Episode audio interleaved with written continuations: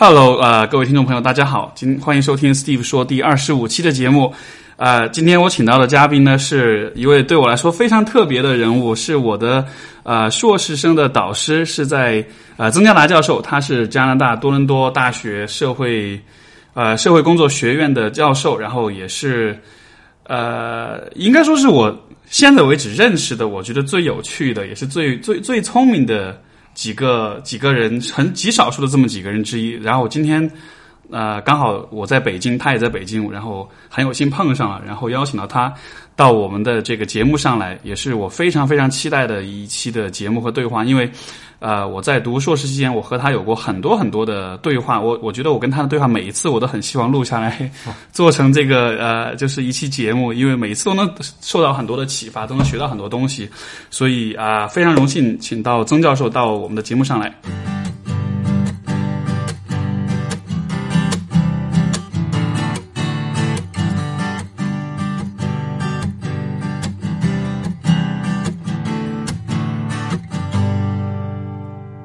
我也很高兴，因为 Steve 你就说对了，过去我们的对话啊，真真的要是全都记录下来的话，我估计也是挺有意思的事。没错，是的，是的。所以，所以那个曾教授最近最近怎么样？在在做些什么事情？可不哦，我就是惯常也是同时在做太多不同的事嘛。对对 啊，反正我这次到中国来啊，主要嘛就是啊，可以说是。啊，推广我这个叫“即行意境”的啊行为干预系统。啊，那个待会有机会可以啊向你的听众朋友解释一下。是，但是管键反正呢，那个就是啊，跟不同的人见面啊啊，主要是在高校的系统吧，我估计就跟不同的高校的老师。同学啊，研究生同学就是介绍不同方向的方法啊，做的工作有一部分呢，其实说起来跟你在上海做的有有点啊接近。最近我就在北京搞了一个关于即兴一境与啊爱情亲密关系的工作坊。因为因为其实最早我我开始选了这个方也是因为你做 是恋爱工作坊，我然后我才觉得 OK，这个是一个可以尝试的事情，对吧？但是我估计现在大概可以说是青出于蓝的，对吧？我听说你也做。很好，啊是。啊，那我们啊，这个呢，呃，基本针对的对象是啊，在高校里面啊做学生工作的心理咨询的老师啊、辅导员啊那些。啊，然后当然我在中国做这个事的话，呃，有一种很明显的感觉，就是这个地方有它这种文化嘛，对。啊，这个文化呢也有它一定的保守性，嗯虽然。北京、上海这大城市，在中国来讲，已经应该不是最保守的地区了啊，应该是算是相对开放的。但我估计，估计，因为我我跟你一直有有交往，一直知道你的发展啊，我估计你现在在上海，可能你的生活圈子里面碰到的人。啊，甚至有可能比我这次在北京见到人还可能还要开放一点吧。呃，大约是吧？我觉得，就上海这样的地方，北上广相对来说，我觉得人的思维，我觉得因为可能移民城市，所以说人的思维多元性、价值观的多元性，我觉得还是比较明显的。所以，比如说我们在这边啊做啊恋爱工作坊的话，就跟加拿大一个非常明显的。啊，区别就是在加拿大，你做这种工作坊的话，你不会假设来参加人都是异性恋的啊。OK，对 啊，但是在北京呢，大部分人哎，就是那个，比如说对于同性亲密关系，他们可能就不是有太大的兴趣，或是啊，也不会直接去探讨啊。所以我我估计啊，两地之间确实是有点文化的差异的。嗯，那所以所以在北京的这个。工作坊的体验是怎么样的？或者说做了些什么事情呢？我觉得大家也是算是非常的投入吧。啊，头一天我一般就是啊，先让大家来说一下自为什么到这里来。啊，我给他们一个非常简单的问题啊，就几十个老师都去回答了，就是你为什么谈恋爱啊？OK，然后所以是是是高校辅导学生的老师来参加工作，对，不是学生本啊。OK OK，然后里面也有有几个研究生吧啊。那你也知道，有一些高校的那些老师，可能自己也在读博啊什么，所以某意义来讲，他们也是研究生。啊。我这次也把我我两个啊啊博士生啊的学生带来了啊，就啊一个是从多伦多来的啊，叫叫啊伟嘉，然后啊有一个过去硕士在多伦多读的，然后现在他在香港啊读博教宾语的，嗯。啊，那所以那所以他们回答怎么回答这个问题呢？你为什么谈恋爱？啊，其实很很啊，这答案很精彩的啊哈。其实啊，就是啊，有些人就很直接说啊，由于我孤独啊啊，我需要有人啊陪伴啊啊，也有些老师啊啊是已已经相对比较成熟，年龄比较大的，他就说。呃，我我结了婚很多年了，三十几年了，但是我生活里面现在没有激情。他就说我就缺了这种激情，大家有这样激情。另外有一些老师也非常直接，就是头一天的上午，他们就直接说了，他就说，呃，我一直的认为这啊、长得不不漂亮啊、很怀疑有没有人来啊、追求我，所以他是属于我说，他说坦诚的。啊 是啊，他说我是比较相对啊。啊，早熟的，所以呢，我就啊，就啊，初中的时候有人来来追求我了，他就那个他非常直接说到这个谈恋爱对他自我形象的那个那个培养啊的形成。啊是有直接关系的，所以大家都都很直接的说，也有些人呢，他也很直接说，就是谈恋爱对我来讲并不是很重要，就是好像是一个一门要教的功课，我 功课教了就已经啊，就是我现在啊啊做完了这件事啊结了婚了，我就我就。专注在我的工作上，所以呢，一个谈恋爱呢，就相相对于呃来讲是已经完成了。这个这个我觉得很有趣，因为实际上我觉得当很多人说到谈恋爱这件事情，我们都会有一个假设，就是谈恋爱是一个每对于每个人来说都同等重要的事情。但实际上，就像你说的，对有些人来说，这件事情其实并没有那么的重要。是啊，我当场做了一个呃 survey，呃叫什么呃调查调查就对。就现场的我就叫他叫他们直接打分，我就说，要是谈恋爱这件事啊对你来讲是一点不重要的啊，就零分。对，啊，零分。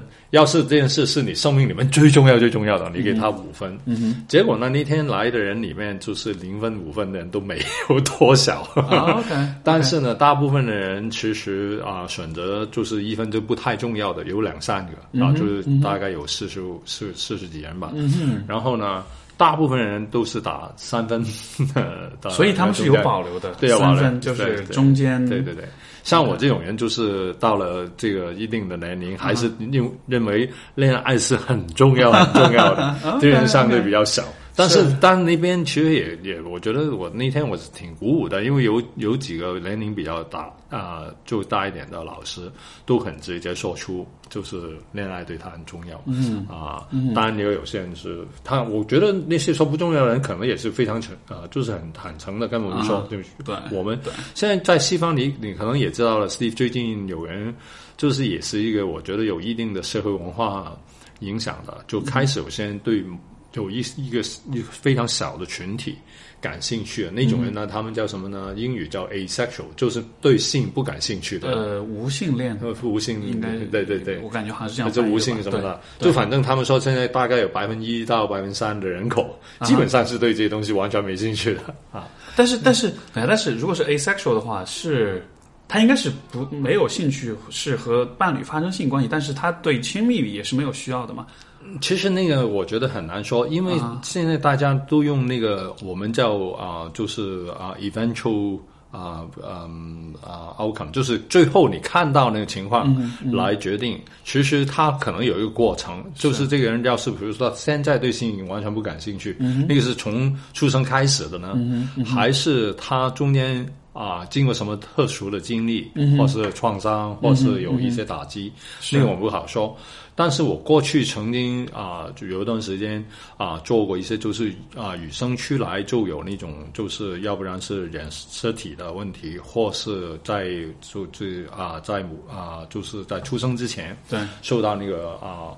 啊啊，母亲的，就是那个那个胎的环境影响的，然后出来之后，他那个啊所谓啊性的的结构啊，或是他那个生理方面是有一些啊问题的。我们当时叫呃 ambiguous external genitalia，、就是他生出来你就很难区别他那个对啊性性别。然后这些人里面也有一些是啊内分泌的问题出了，啊就是跟一般人不一样嘛，所以他们对性是不感兴趣的。OK，啊，这种人是确实是存在的，但是比例不高。但是我估计现在西方流行说这种 asexual 并不是这种人，并不是说有一个医学的的生理的基础，而是这种人他看起来跟其他人没有什么很大的区别，只是他对性不感兴趣。但是那个呢，其实跟过去跟我们说性取向一样，是产生一个很严重的问题，就是从学术上来讲，我认为一个很重要的问题，就是什么呢？就是这究竟是一个状态。嗯哼，是有可以转变的，有变动的，还是一个长存的一个特特性，一个那个是特质对这是我们就不知道啊啊。哎，所以我我我呃，我以前有遇到过有有就是有网有我的一些粉丝网友，就是有一极少数的人有问过我这样一个状况，他说他们是那种，比如说对一个人会喜欢，就是啊、相当于是会暗恋、会单相思那样的，但是真正让他和这个人在一起，他又会很抗拒，会很恐惧，就好像是有一种。亲密恐惧的这种感觉的这样的状态，这个我我不知道你有你有你有听说过哦，那个哦，那个那个是呃非常经典的了。啊。啊！就其实不同的心理学理论都对这个现象有是。有有啊呃探讨过。啊当然呢，最传统的就是精分的那种啊，就精神分析的那个立场，他认为所有人跟所有人的的情欲关系都存在这种叫二元性嘛，就 ambivalence，就等同时有爱，同时有恨，同时愿意接近，同时不敢接近，有离要要要因为恐惧焦啊焦虑，所以你愿意啊就退后。所以呢，那个都是传统精分的看法。然后呢，啊、就是在精分传统以外的那个社会心理学有一种观点，就是那个也是经典的，做了很多研究的，他们叫那个叫 approach avoidance conflict，啊、就是 approach 就是要接近、啊、接近和回避的一种冲突，就是对。就心理冲突嘛。对。然后呢，它是有一个有一个图表的，就是非常全神的，就是是。它一个呢，就是说你要是距离这个对象越近的时候，越很远的时候，对。那种要 approach 就是要接近他的那个那个力量就比较大。是是。然后，当你越接近这个对象的话，那种要抗拒、要啊、要离开啊、的那种动力就会慢慢的增加。所以，到了某一个点的话，你就非常纠结了，是这样说吗？啊然后你就说，你就 哎要要要往前一点，对啊，还是往后一点？对对而那个呢，只是就是描绘了这个现象，但是我觉得更重要的就是要理解，就是人在亲密关系里面恐惧的是什么。那那个呢？简单来说，那个是我一直的长长年以以来的一个观点，我就说情欲归根到底是关于自我。嗯哼啊，所以呢，所以我们说，哎呀，那个什么的啊，亲密关系啊，就是呃死生相许的那种那么极端的，当然最后呢，其实还是关于自我。那那个什么意思呢？就是要我我们为什么会恐惧？就是怕在那个。再接近一点的话，一我是失控，我冲操控不了，我没有操控感啊。另外一个呢，更重要的就是我自的里面一些啊、不好的东西啊，或是不能接受的黑暗一面，也阴暗面也也就会表现出来来啊展现出来呢，可能对方因为发现我真的是。真实的部分，他可能就会不愿意跟我接近了，然后我就受了拒绝，那就那就很惨了，是就是很是沧桑的事。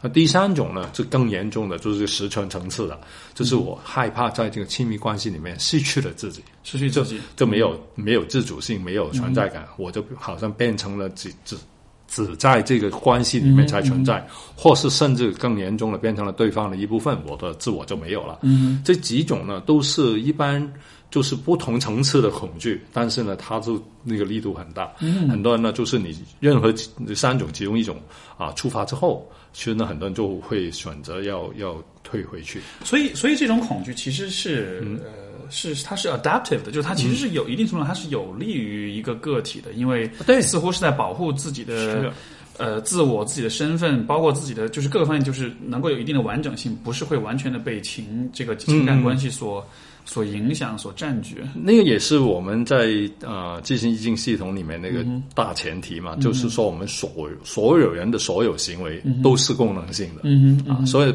就它都是目标，都是有功能的。对啊，就就是表面你看起来好像有病态或是什么这种问题，其实它背后还是发挥发挥发挥一定的功能，才会你可以继续看到。但是呢，里面我觉得还有一点是很重要的，就是对是这样子，我们是这样可以保护自我，但是你同时也付很大的代价，就是有一些人生里面可能最美妙的经验 你就没了，你就没了。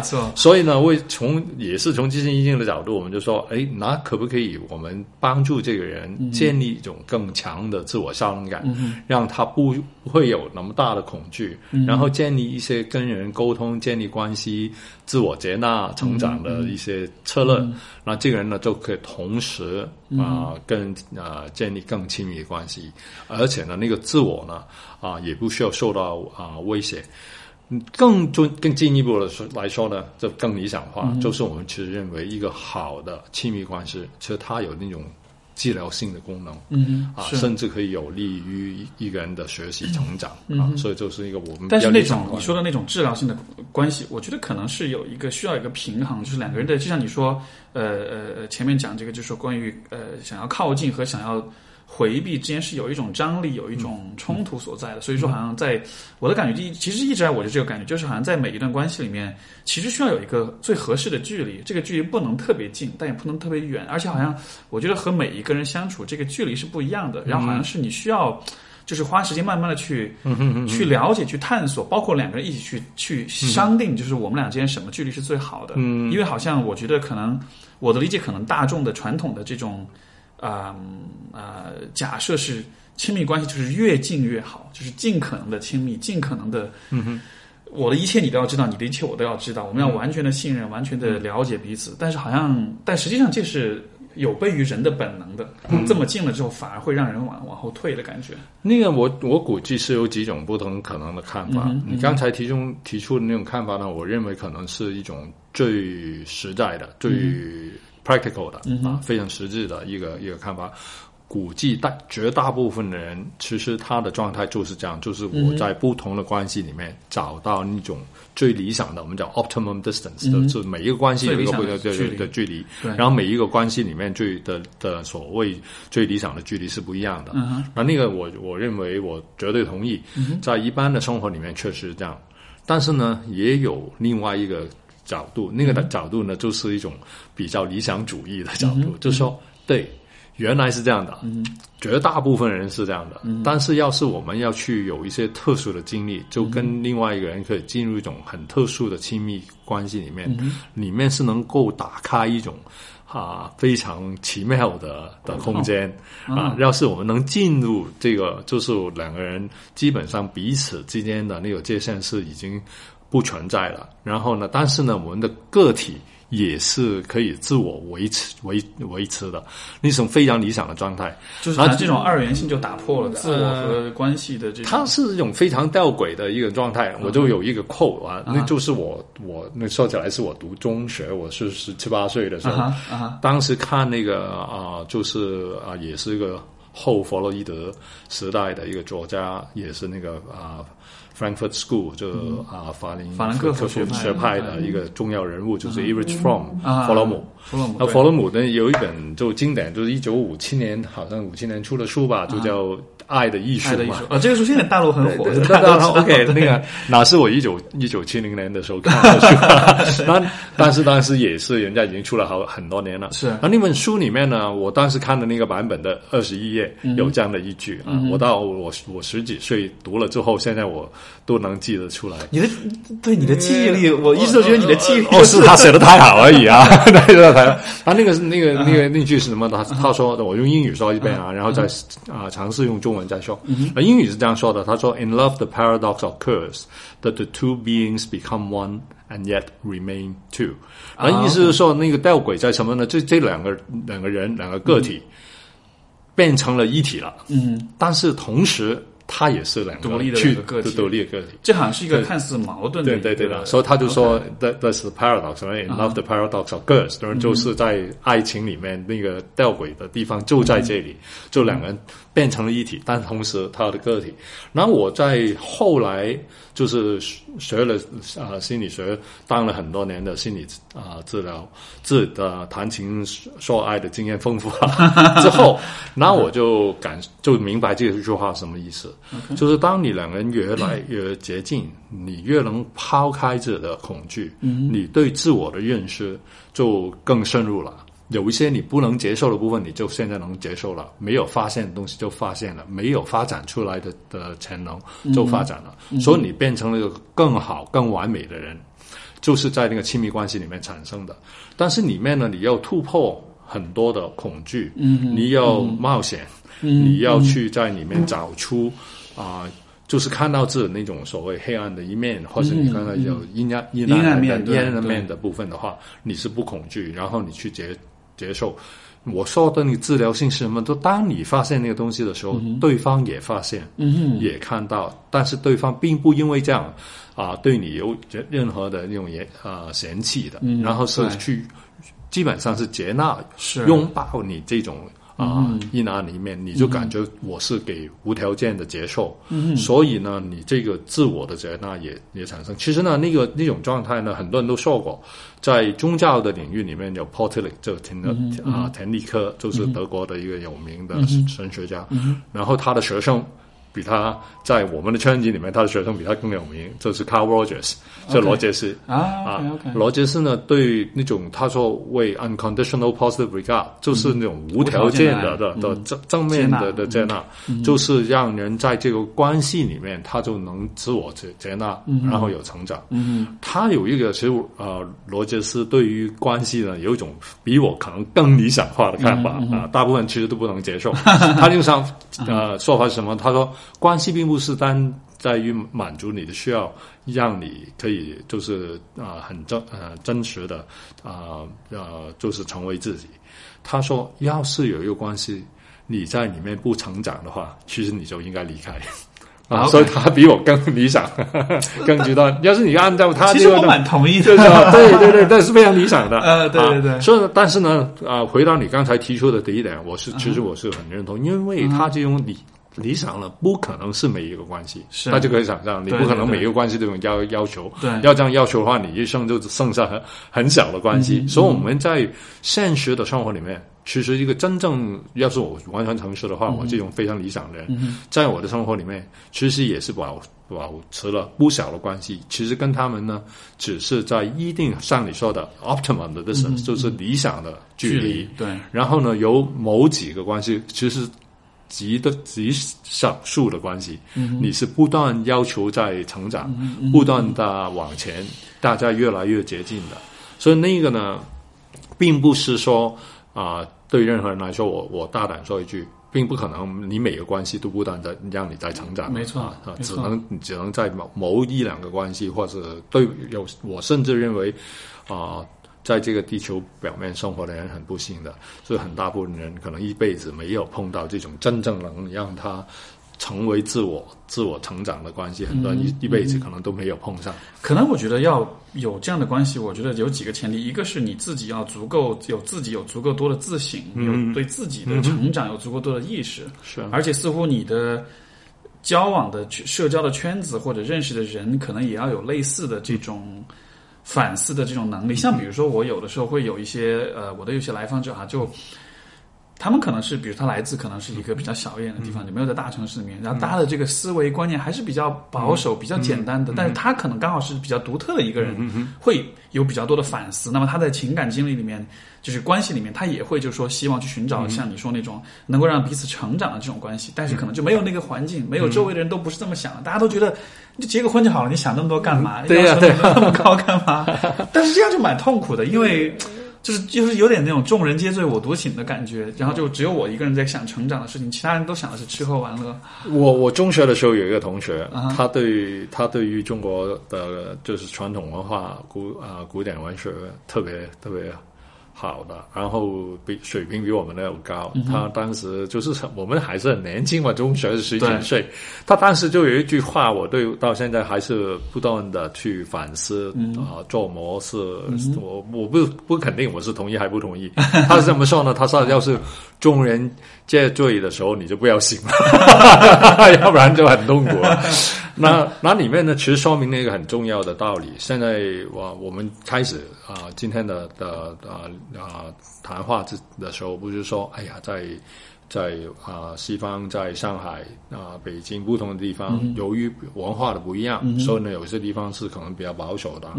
然后其实呢，啊、我们这个大座城市呢，其实也是比较过于笼统，其实还是我们。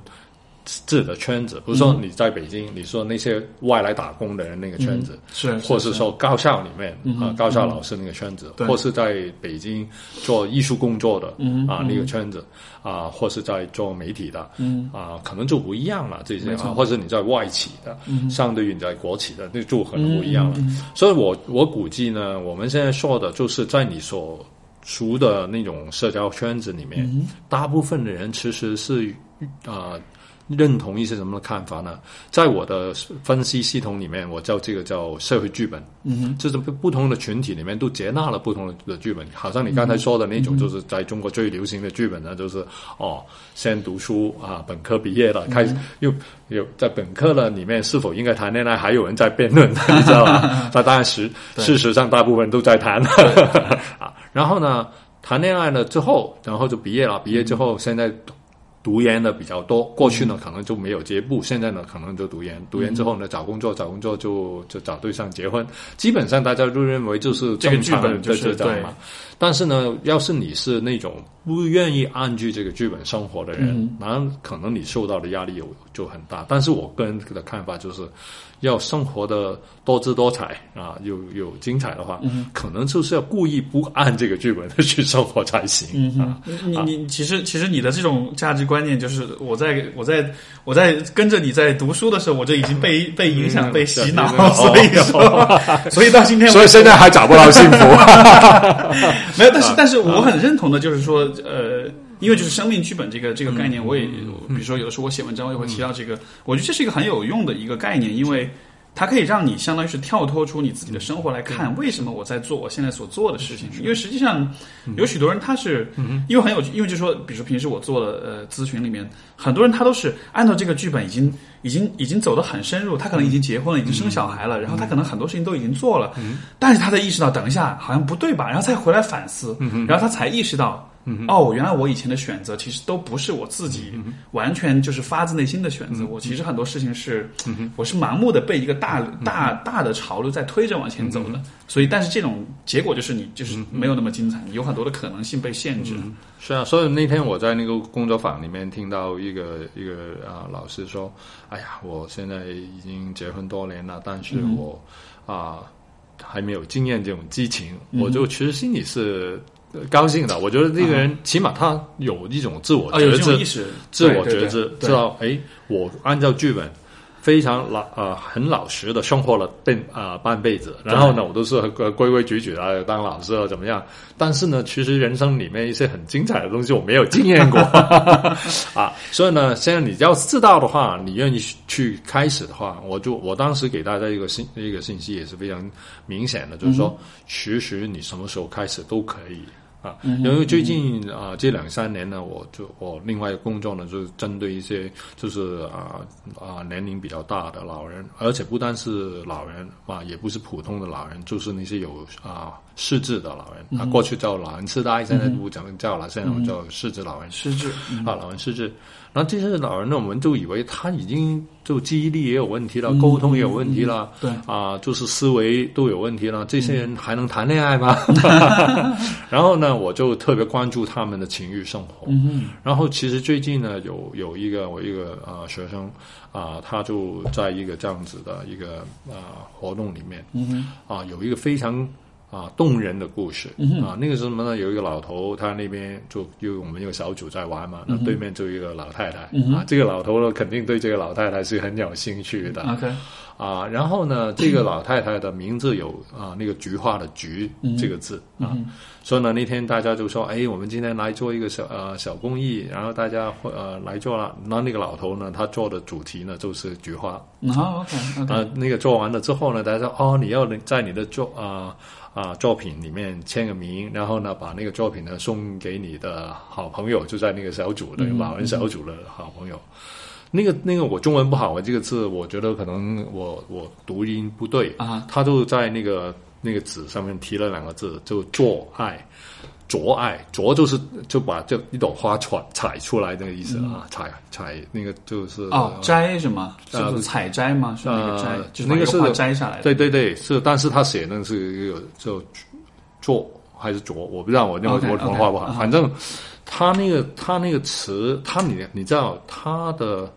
他面对这个老太太，嗯的名字有个“菊”，嗯所以他那个动词里面呢，就是包含了就花朵的意思。嗯所以呢，他就有一种我们从研究这个老人的那种我们叫他的那个叙事结构结构嘛，他就是有一种横向的，我们叫 horizontal association，嗯就是他有那个。这个动词跟那个菊花、那个菊的概念是连在一起的。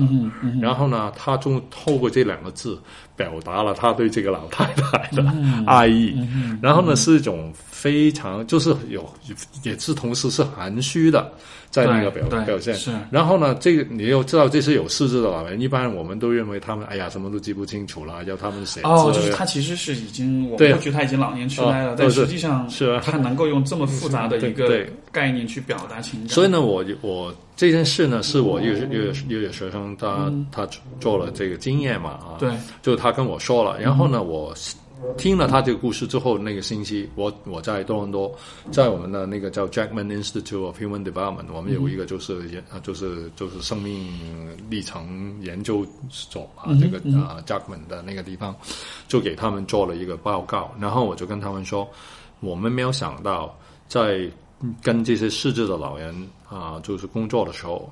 他们还有一个很重要的领域，就是个就是我们叫美感的领域。那里面其中一个就是美感，美感就是诗词的世界，就是我的 poetic 的的世界。然后那个诗的世界，诗的世界，然后里面就是有那种符号的，就是带有美感的，然后情绪投入的一种啊啊联想的能力。然后所以呢，我我现在可能就跑题了。回到我们原来要说的，就是我们最在生命里面对爱情里面中美感的追求、追寻。我的意思是说，其实，在你一生里面是不断出现的，就是不说你年龄大了就没有这种追寻，是或是呢？哎呀，我现在有有有四肢了，我就没有这种追寻。没错，这个是应该是在我们在我们那个作为人在不同的生存状态里面。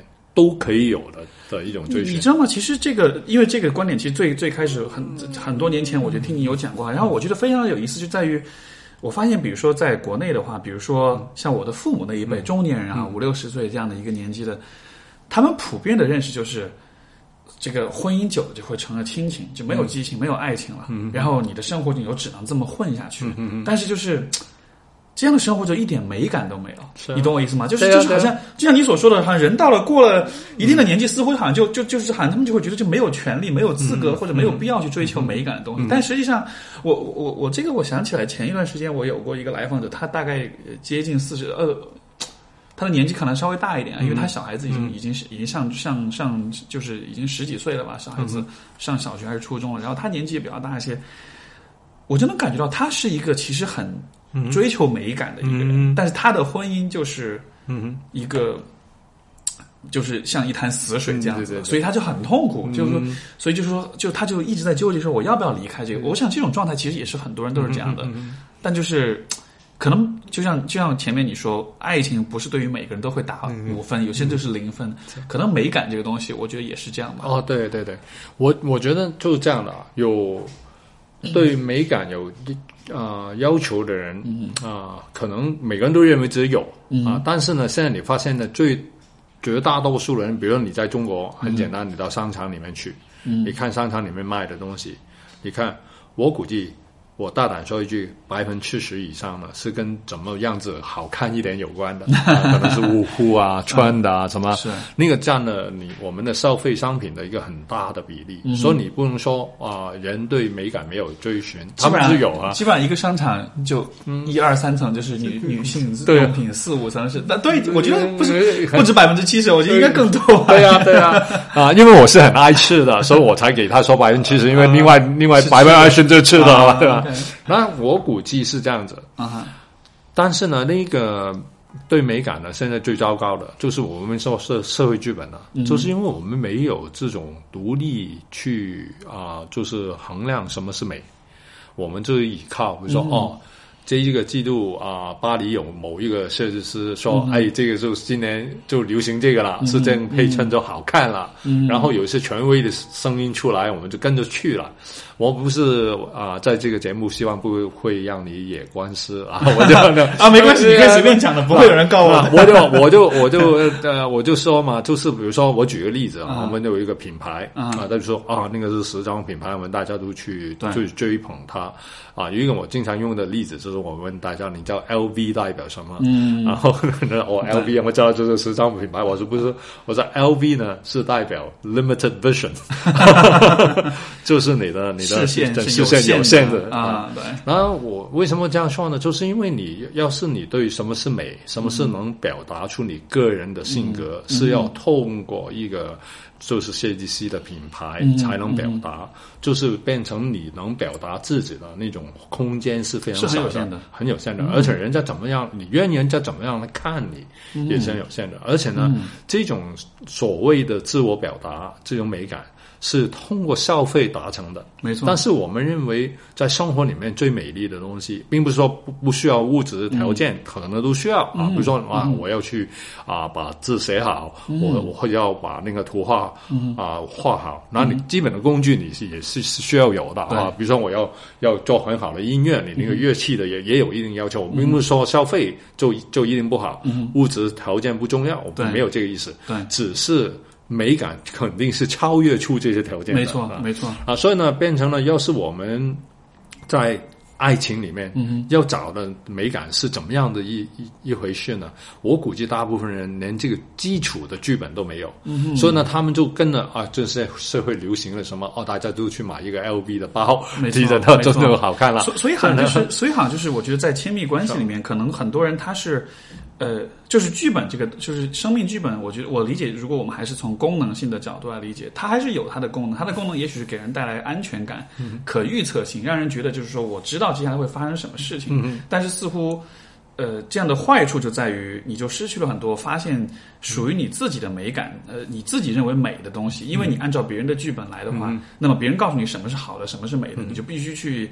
这个就是就我我有的时候我会看，就会我我国内的那种综艺节目啊，或者是那种选秀节目，我有时候看这种节目，我就会觉得很很很被很被困扰，就是因为。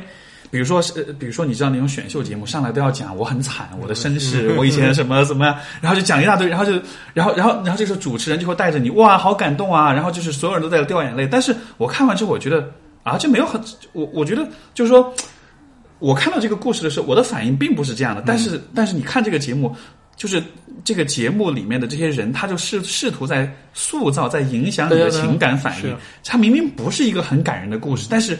你就会有一种压力，就是大家都会让你，都会让让你觉得你应该被感动，就是这样一种，我觉得人的情感被人为的去影响和塑造，我觉得这个是一个。在我们这个环境里特别普遍的一个现象。要是按照我们的分析的工具来讲，这种就是一种 homogenization，就把它就同质化、同质化、同质化。对。然后同质化之后，然后就个体的特性就没办办法表达出来。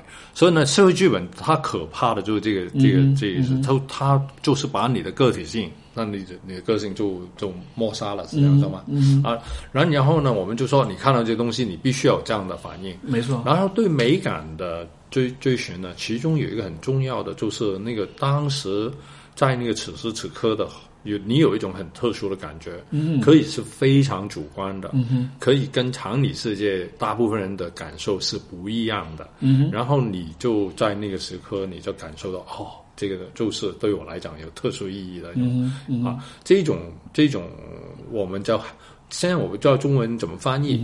啊？从英语来讲，我们叫这个做 happening。就是一个 happening，它并不是一个你，就是你刚才说的，我们为什么剧本，我们就说哎都可以预测的，有规律的啊。今今天我上班，然后呢我回家啊，家里就有人已经做好饭，然后我们就吃饭，然后呢吃饭之后啊，他就上网，我去看电视，然后这样子的生活。那很多人婚姻生活基本上这样的啊。然后呢，我们 happening 呢，就是一件对你来讲，它 happening 这奇妙的地方，它也可以是每天发生的，但是它是一种在你。生命里感觉到这是那种在你生命里面发生的事。我举一些就是跟爱情没关的啊，很简单，比如说啊，你每天到一个地方去。啊，要经过啊，要坐公交车，然后呢，就啊要上班。对，每次都是很很很紧张，大家哎呀就挤上这个公交车。有一天你上公交车的时候，发现那个司机回头看着你，非常甜美的笑了一下，很特别的的亲和的。然后你当时就有一种感觉，哎。这个人真好，很可爱呀，这就是一个 happening，这么简单，在那个那个时刻就这么简单的一件事。我过去在北京做过一个工作坊。有一人有有受过这种感动，然后我就叫他们啊，这个这个这个啊，星星期六、星期天我们再回来上课，然后你们去做一件事吧，啊，做一件你过去没有做过的事啊。其中一个人呢，一个女孩，好像那次你也在了，那个女孩就去买了花，是送给那些开公交车的人，对对对，啊，然后他就有他就说，因为我曾经有这样的一个。一个体验嘛，然后他那个非常美丽的体验，他愿意把这种美丽的体验可以扩散出去。然后他选择做的就是啊，有一次有我坐公交车的时候得到这样的一个一个 happening。然后呢，他这种星期天来我们那边上课之前买了一一啊一束花。送给那个开公交车的人，他对那个开公交车的人也是一个 happening，嗯，那那个就是我们说在生活里面，这个呢虽然他也是经过计划的啊，所以他也是并不是说哎呀这突然发生，但是他虽然是经过计划的，但是呢，他也是一个 happening。很多人他在他的爱情里面就已经没有 happening 了，嗯啊，我明白，我明白，对对对。然然后呢，那些 happening 当它 happen 的时候，它发生的时候，你也没有感觉。我我举个很简单的例子。啊，你初谈恋爱头一年，然后哎呀，现在是情人节了，二月十四了，我我就去找一个好的地方去吃顿比较好的饭。其实基本上他只是消费行为而已啊。是。然后呢，就说哎，给买的买一些礼物啊，巧克力啊，花啊什么的。嗯。可能因为你是头一年谈恋爱，你还是感觉哎呀那个很精彩。对。然后呢，到第二年啊，又同情人节到了，你就做。类似的事，对第三年你再类似的事，是那做了好几年，大家的收入水平增加了，所以唯一不同的就是你去吃饭的地方越来越贵了。但是呢，这个对你来讲已经不是一个 happening，大家都没有花时间。就是要是你换一个很简单的说，哦，今天我要向我的爱人啊，我的情人表达我对他的感情。首先一。为什么要挑二月十四号每个人都做这件事的时候来做？我一年三百六十五天里面，其实你随时可以找一天。我就我经常都鼓励人不按照那个节气来庆祝，就找一些。就你这那天，我忽然有一种感动，我就去设计一个一个活动，跟我的情人一块去去度过，然后用一种很特别的方法。那种很特别的方法呢？可以是一点不特别的，我不是啊。刚才就是这个节目开始之前，会跟你聊天，你会说：“哎呀，不知道是跟年龄有没有关系？”那过去呢，可能有些人认为啊，去散散步是很无聊的事，对，非常的 boring，都是很慢呃，很 boring 是很无聊无聊的事。现在呢，你就忽然能能感觉到，哎，其实我能跟这个人去散散步，啊，就可以有些很不同的感觉。嗯在散步里面呢，也可以有很多的 happening，嗯啊，就是看。你的那种。我我我，你也你也跟我说过这个词可能在中国现在是不同意义了。我就说我就说你有没有这种情怀嗯啊去欣赏？但是当然情怀现在那个词你跟我说在中国已经不是原来这个意思了。情怀现在都是用来就是忽悠员工要努力工作，但是又拿很少的钱，但是要努力工作。所以我不知道怎么把那个那个就是 reclaim，就是回到那个从还原回到原来的意义里面。原来的意义里面呢，就是说我我是一种生存的状态，我是用这种态度在这个这个啊立足点去经验世界。嗯。啊，就是情怀是一种去体验世界的一种角度和一种特定的方式啊，还是跟你的生存状态有关。嗯所以呢，比如说 happening 也是呢，我们我有一个啊研究美学的的的朋友，他就把它翻译成发生性。发生性，发生哎，对，大概这样翻译是比较，我觉得是比较合适。啊，是他这样啊。然后，然后，但是呢，发生性呢，就好像是指一个事情的性质，啊，没有什么不对。但是 happening 呢，在英语呢，它同时是指具体的那件事情。嗯嗯啊，没错。所以呢，对我来讲，就是有发生一件事。然后，但是发生性呢，是一种很特殊的感觉，就是这个这个事呢，可能比如说吃饭，你每天都吃饭，嗯嗯，你怎么样能让吃饭变成 happening？嗯啊，那个就是我们就是其实他不单是对爱情的一种态度，是一种我我认为是非常重要的生活态度，是一种 existential 的东西。很有趣，我以前就是呃，大概是今年的，大概就是半年前左右，我当时有就是当时国内有一个时尚杂志，他们当时做了一个选题，就是关于这个呃现代都市人的这种这种这种孤立、这种 isolation 这样一个选题。它相当于是一个社会实验，然后呢，当时就是说，他就是让我去做那个被实验者，然后我要做的事情就是在一个星期的时间里面，我不能联络任何我认识的人，我只能跟陌生人互动。然后他他会派一个人每天就是就白天从早上九点到晚上十点钟，就每天都跟着我旁边就监视我，然后就确保我，比如不能发微信，不能怎么，就全部跟外界完全隔断的。然后，所以那个星期里面，我就做了很多，在我看来是所谓的这种发生性的这种事情。比如说有一天，我就我就决定说，我说，因为我今平时很多时候都是自己一个人吃饭，我就说，OK，我今天要找一个陌生人，我要请他吃饭。嗯我就我就站在那个餐厅门口，就有一个快餐店的门口，然后进来的人，我就问他们，我说，我可以不好意思打扰一下，我可以请你吃顿饭吗？然后你知道，所有人看着我就。就就就觉得你是神经病吧，你是骗子吧，然后大家就都就都就都没有接手，然后都走掉了。然后，但是就但是就过了一会儿，就有一个有一个有一个有一个女士，中年女士，然后她就看了，她就说：“为什么呢？”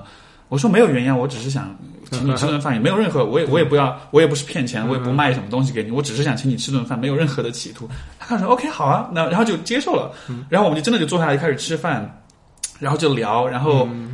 吃完了他就走了，然后就整个过程我们就聊得很开心，然后，呃，那个经历我就觉得特别有意思，因为你因为我从来不会做这样的事情，而且其实前面被拒绝好几次，然后就觉得好 难过，就，但是就是那个过程你就会觉得。是一种很幸福的感觉，就是虽然只是一顿饭，嗯我只是比平时多花了一点钱，就是请另一个人吃饭，然后但是嗯。这个体验就当时那种感觉真的就是蛮 特别的，它远远超过了一般的请一个朋友吃饭，或者远远超过了一顿饭的这种价值。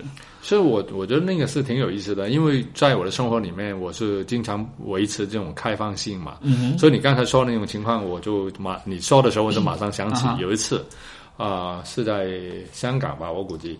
然后我就一个人在那边吃饭，然后旁边坐啊，就是一个女的，啊，也长得非常漂亮的。我就跟在那边吃饭，她也在那边吃饭。然后呢，在大家就没有真正的沟通，就我又望了她一眼，她又看了我一眼，这样子。就但是呢，其实这个中间就已经沟通了。然后到大家吃吃饭到结束的时候，就差不多时间结束，我就说：“哎，我可以请你吃饭吗？”然后她就她就马上接受了。然后呢，他结束之后，他他说：“你愿意到我家来坐一下吗？” 我就跟他，我就回跟他回回家了。那往后的事就不说了。啊 然后呢，还那个呢，还有一件我觉得更简单的。有一次我在多伦多，就是很冷嘛，冬天。现在因为有有一些啊地方有人在那些提款机后面就就抢钱嘛，啊，所以有些银行呢就请了一个保安。嗯，但是这个保安呢，他是站在那个提款的机器外面的，穿了很多衣服。嗯，那那天我经过，哇，这个人在这边站了几个小时，不会很难受吗？啊，那我我那当时呢，你知道我一般的生活很很很忙，很都是很很紧的时间。但那天呢，我忽然就突然就那天，反正我有大概十。几分钟可以，就是不需要一定要赶着到什么地方。然后我当时出现一个念头，很简单，我我从那个提款的地方出来，我就跟那个人说啊，Can I buy you a coffee？就我可以买买杯咖啡给你吗？他出出去的人很奇怪，但是我估计他真的是非常需要，就很冷。他说好呀。然后呢，我就真的开车去买那个咖啡回来，就给他，然后我就开车走了。那那个呢？那天我的自的感觉非常好，我估计这个人的感觉也是很好。当然，我认为这就是一种我 happening，就是对我来讲是一个 happening。对他也是 happening。我认为，要是大家能够有这种态度去生活的话，其实你不管你是在爱情或是不在爱情里面，你是经常都可以有 happening。所以这就是一种所谓的情怀，对呀，对这些对啊，看上去很随机，但是很很自发的，很很这样的一些小事情的关注啊，的确是因为。因为其实我一回想起来，这样事情有我就是我有做过很多类似的事情，比如说，比如说有一次在健身房里面，我看到一个女孩，我觉得特别漂亮，一个是可能是东欧那边的女生，然后我就我就特别想告过去跟她说，我说你长得好漂亮啊，然后我就真的就去了，我说我就说我我就想告诉你，你长得很漂亮，我没有其他的意思，我就想让你知道。她说哦谢谢，我就完了我就走了，但是就那个完了之后那个感觉就很开心，我就觉得。你你把这样一种，包括比如说有的时候你在路上看到，比如说呃，比如说妈妈推着婴儿车要上楼梯，我帮她提一下，或者有的时候在地铁里面有谁拎一个很重的箱子，然后我不就是所有这些小的事情，然后就会让你觉得。你做的这些事情其实本身也没有说特别的特别，就非常的特别。但是因为它是一个，好像是在你平时习惯的这个生活范围之外的一些事情，有一种，就有一种我跃出我的这个剧本去做一些剧本之外的事情的那种很特别的那种感觉。其实你看，就是哪怕是有剧本的人，在那个剧本里面，有些时候呢，在做那个戏剧的人都知道，他们有些时候呢，就是就是怎么叫做呃中文怎么说，就种 improvisation 即即兴创作，对的，对即兴的发挥。然后你可以不完全按照剧本来嘛啊。我估计呢，要是呃对很多人来说，真正的要很大胆说，哎，现在我就不按剧本去演了啊。对很多人来说，这个要求太高。成本也高，所以呢，很多人可能不一定能做到。嗯，但是你说在原来的剧本里面。做一些不同的即兴的创作，哎，对对对，其实我觉得这很有意思，就是生活中其实可以是有即兴创作的时候的，不见得随时都要这个样子，但是时不时的有一下，包括爱情里面，其实会蛮好的。肯定啊，我我就现在想起一件事啊，呃，就是关于这种就是不按剧本生活的啊，我我认得一个在中国当公安的女的啊，就我我跟你说过这个人嘛。她呢，就啊，曾经有一段时间就是去专门啊，就是经查这种叫什么系列杀人犯啊，连环杀手、连环杀人犯这样的啊。然后呢，她读书的时候啊，她在公安大学读研的时候，他老是呢，就是晚上爬出去，爬上出去，可能去见朋友啊，见她男朋友啊，怎么样？然后呢，就到啊天亮之后。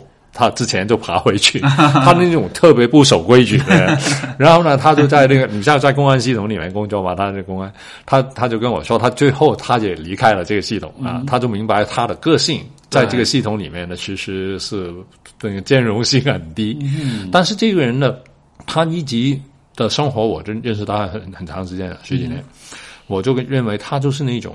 要按照自己的的的个性来生活，你不管，就是外面的的东西，可能你你要付的代价也不低的啊。对，但是他当时当啊读研的时候，就就挨批评了，当然老师 啊，他也有处分的。对，但是呢，他其实也不管啊。我估计有些人就在生命里面，其实很多时候我们要做出这种决定。啊，因为有风险有成本，其实很多时候呢，我们都是要计算这个风险我能不能承担，这个成本我愿不愿意要要提啊，就是啊啊接受这样的成本，然后我们才能真正的去生活的精彩的。因为很多人呢就是哎呀很呃羡慕人家生活的很好啊，但是就站在那边老不动啊，是啊是，所以我觉得呃爱情其实它有一种很很奇妙的的东西，就是对很多人来讲。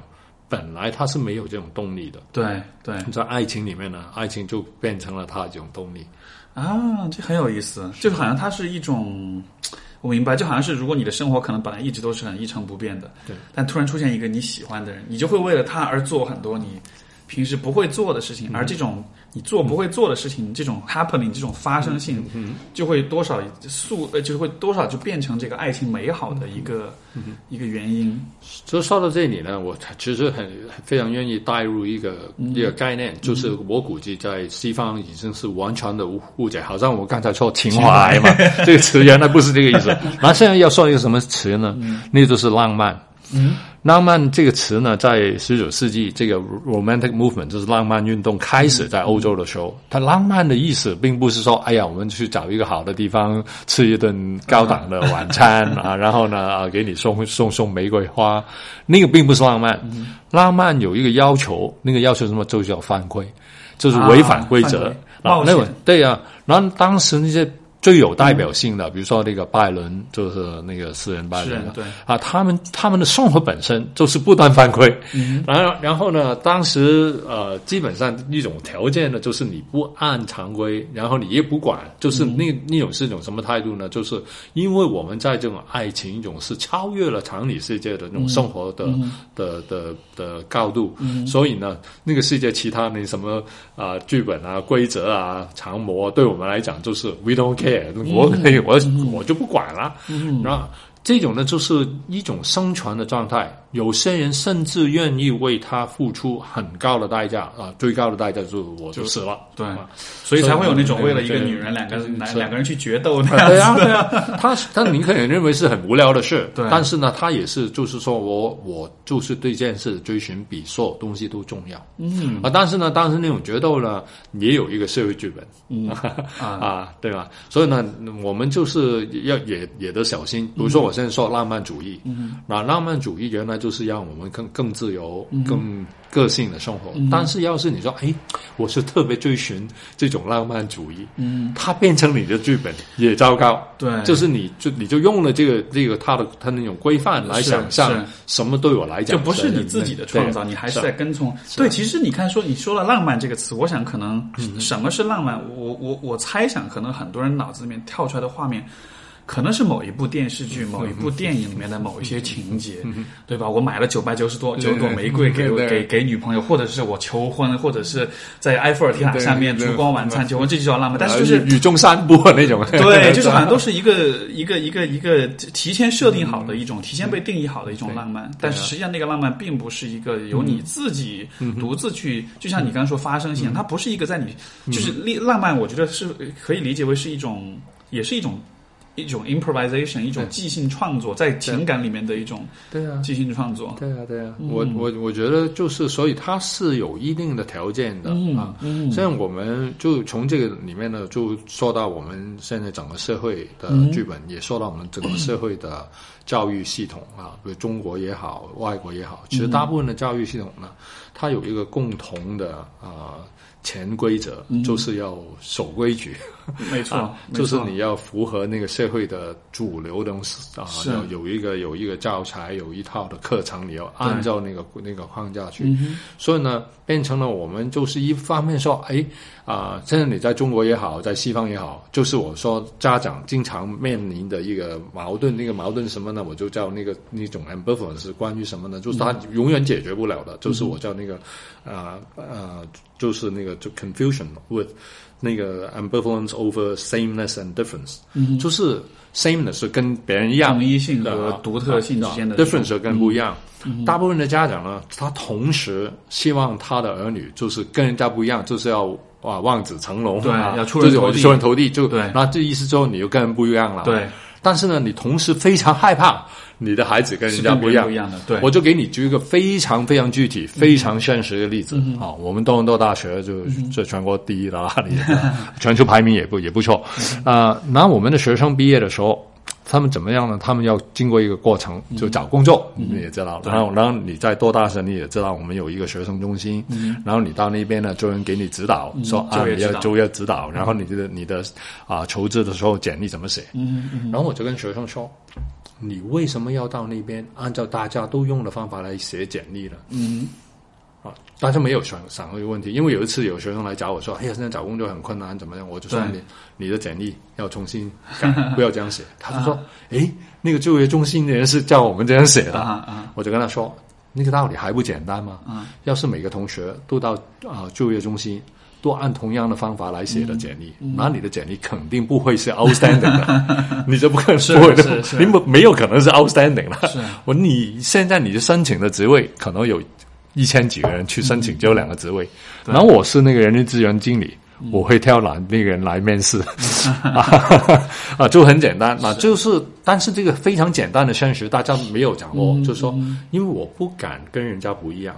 因为我要是跟人家不一样的话，我就我就害怕啊。但是呢，其实你也必须要跟人家不一样，没错，才能达到你的目标，没错。所以呢，我有一次呢，有次那个啊，那些家长呢，我觉得是特别搞，特别搞的。我一个大大学的同学，嗯，他做生意很成功，在香港做一个这个宠宠物店的连锁店的老板。然后有有有有一年呢，他儿子呢就申请到啊啊到美国读书，其中一申请的是芝加哥大学，也是名校嘛。然后他就要写一个自我介绍。我那个同学看了之后呢，就很生气，首先很生气，然后呢就哎呀，怎么可能？我我花了这么钱呢来让让你读书，你现在申请大学就写的这多么糟糕的东西。然后呢，他说不行，他儿子写的自我介绍对不好。对啊，他就他就发给我看。就发你看，你又你跟我儿子说一下，教他去改这个。啊我说这个不用改。那那他儿子是怎么说的？他自我介绍说啊，你们芝加哥大学听说是世界有名的，我老爸很希望我到你们这边上学，但其实我不愿意过来。他说，因为我的朋友大概都不会到你们这边来。但是我老爸要我申请，我就申请了。其实我最感兴趣的什么，他就真的自我介绍了啊就是他就说我的兴趣非常广泛，我希望交朋友，我希望将来就是做一些我自己喜欢的事。我我进大学是希望得到启发，并不需要有按照一个呃既定的什么方向来学习。他就这样写了。啊，这很酷啊，我觉得。我觉得很酷啊，我也是一样嘛。所以我就说没问题，你就让他教这个自我介绍。他老爸不相信，他吗说这没有人这样写的。我就就你就说对了，就是因为没有人这样写。那个 admission tutor 他看到这个 app- application，肯定对这个小孩很好奇，对。啊，起码会给他做一个 Skype 的的 interview。对。结果呢，他儿子已经毕业了好几年了，啊 对也是芝加哥大学。那当时我就说，你一个字不用改，我就这样过去就行。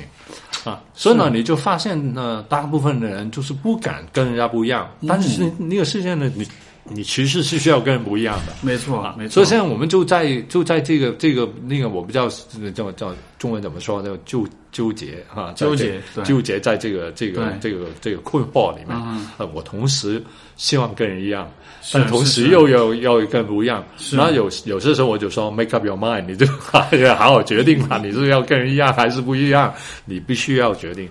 其实，在爱情里面就肯定一样了。啊是是是，因为因为其实我觉得这个很这是很重要的一点，因为呃，我想到两个，就是说，一个就是说我我我就是刚刚你这个观点，我帮助我突然意识到为什么许多人会在感情里不开心，包括为什么很多人会去担心爱情有一天会变成亲情的问题，就是因为对于他们来讲，得到爱情、得到婚姻的目的是为了安全，是为了就他是把爱情当做一个剧本了，但是爱情的本质应该是一个。反剧本的东西应该是一个无剧本的东西，或者是剧本应该是你自己来写的，是你自己来写的对你创造性的去写。对，但实际上很多人去、要要去谈恋爱去行，都是因为所有人都在做这件事情，我也应该这么去做。但是我还还得再说一句，就跟亲情有关。嗯、啊，因为亲情并不代表就是 boring 的，不 就是就无聊的。没错，其实亲情未必是无聊的。亲情也可以有 happening 的。对啊，我就用一个具体的例子。那我我弟弟很年轻去世了，那，就已经去世二十几年了。然后我侄女呢，就她她留下一个女儿。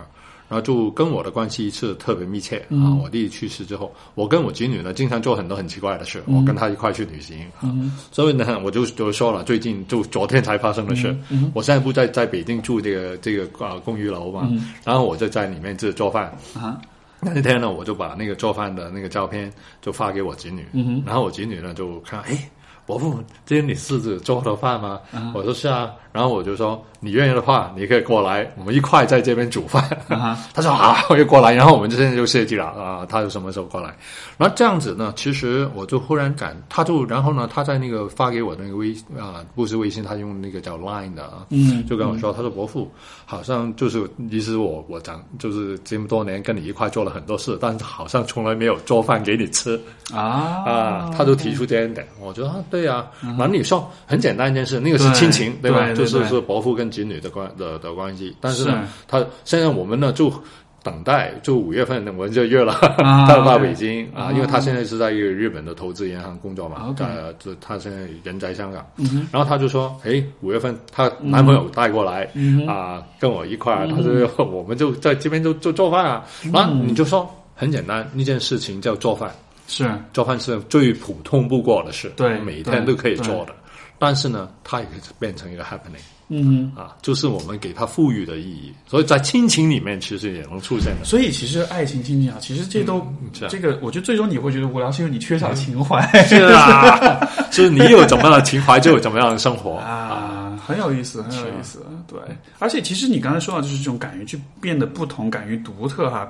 可能因为可能因为我自己是，就是说，因为读大学是在在北美读的，所以在那个氛围里，其实我蛮能够接受这种这个想法的。因为我记得当时从高三的时候出去了之后，因为高国内，因为我在国内读就是初中、高中这样的，然后你在读书，国内读书的时候，其实你就没有太多这种这种意识，就是我可以是不一样的。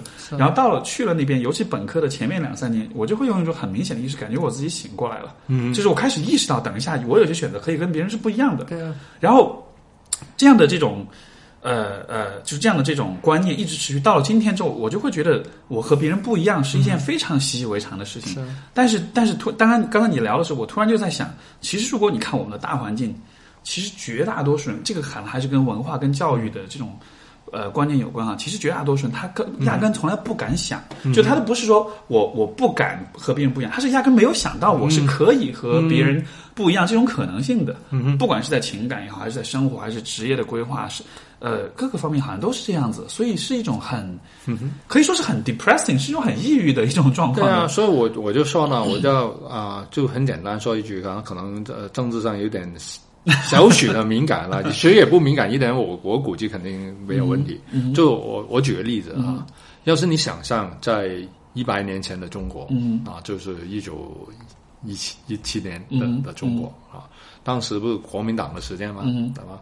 然后要是你当时是个共产党员，嗯。你其实就跟人不一样了，对，你是跟主流不一样，对吗？然后呢，你对中国未来是怎么想象的啊？就理想的国家是怎么样的？嗯，当时要是你是个真正的共产党员，我就知道你就真正去支持这种共产主义的人。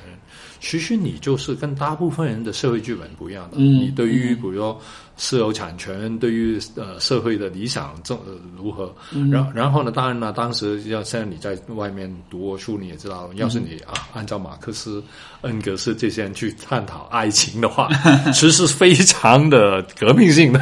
他们就是在恩格斯对我来讲，就是对我来一个启蒙特别重要的一个人，因为他的爱情观念，就是我觉得到现在二零幺七。年来讲还是比较前卫的。他是他是怎么他是怎么看待的？呃，恩格斯他有一个非常简单的观察，他是在那个写那个论家庭的时候，就一八六零年左右，他就做完了所有那个的的基础的研究，就文献中览嘛，就做了一个文献中览。他在文献中览里面呢，他有几个主主要的结论。啊，一其中的结论呢，就中国啊读马列的人都知道了，就说哦，家庭是建设来维持私有产权的，那个观点大家可能都知道了，我就不用说了。那他其中一个观，另外一个很重要的观点呢，大家都没有看了啊，或是看了不敢说 啊，这是什么观点呢？就恩格斯认为人的本性并不专一的。专一不是本性，不专一才是本性。所以他认为呢，那种一夫一妻的那种啊婚姻制度呢是不可能维持的。他就他有一句名句哇，我经常用的，他就说，在我们建设那种一夫一妻婚姻制度的同时，我们也同时建立了通奸的制度。他认为大部分人通奸的通奸就是出轨，对对对，他他就认为通奸的什么基础是吗？这同的制度，他说的制度。When we when we when we institute marriage. We at the same time we also institute adultery。明白。所以其实这种，所以其实出轨是一个制度性的问题，因为我们设置了一对一的婚姻，所以说出轨是个变，所以说才你看，说很多经常这个明星那个明星啊就出轨了，就离婚了什么的，大家就会觉得哇，就再也不相信爱情了，这个怎么可以这样子？但实际上 是爱情本来就应该这样的。那但是呢，关键是怎么呢？因为我们没有接纳自己的我们的本性，嗯啊。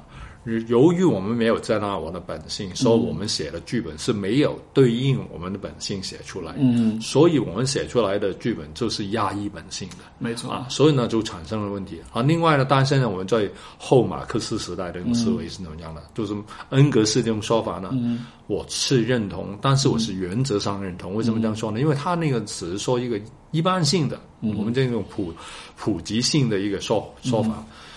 简单来说。人是不一样的。你说世界上有没有能够专一的人？我认为肯定有的。嗯嗯啊，但并并不是所有人，并不是说对哈 是。然后呢，所以我们现在要区分的就是你是哪一种人，就应该建立哪一种关系。所以呢，我认为啊，要是你问我大概有多少人是可以在那种专一的关系里面，我估计百分之三十左右吧。嗯啊，是这些人是可能就他们比较特别希望稳定。不要冒险，爱情对他们来讲并不是最重要。可能他们会很喜欢这种一对啊，然后工可能对他们来讲，工作啊、家庭的责任义务啊，跟其他人好好的相处啊，在这个社会上就就是循规啊道矩的这种生活。有些人确实能满足于这种状态。然后有一些人呢，就连一夫一妻对他们来讲都是太困难啊，因为有些人根本可能一辈子找不到对象，嗯，一辈子没有谈过恋爱，这种人在中国也也有一定的。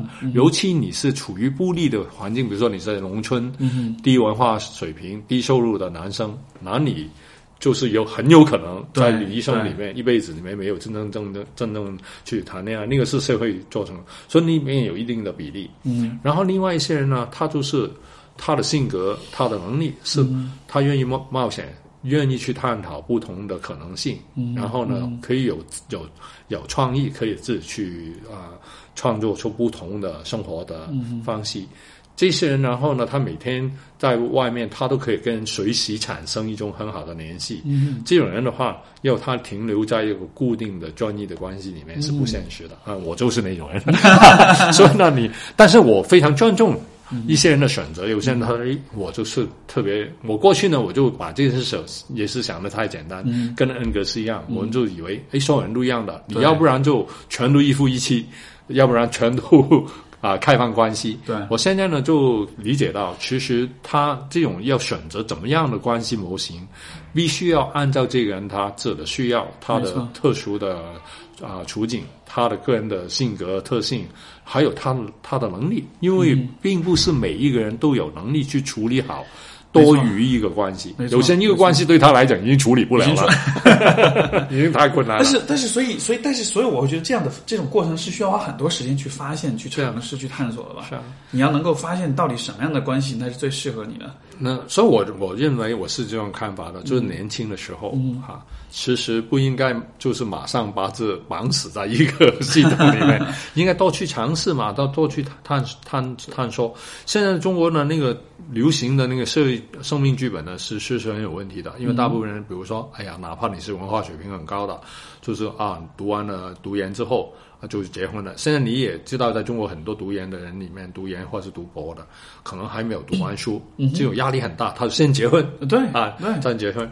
但是呢，我可以大胆说，过去大家没有想到这个很简单，在解放前，就一九四九年左右，中国全国人口平均的寿命是不到五十岁，嗯，所以在那个时候，你十几岁选择哎啊十几二十岁结婚，然后你又跟这个人过一辈子，你是说三十年的事。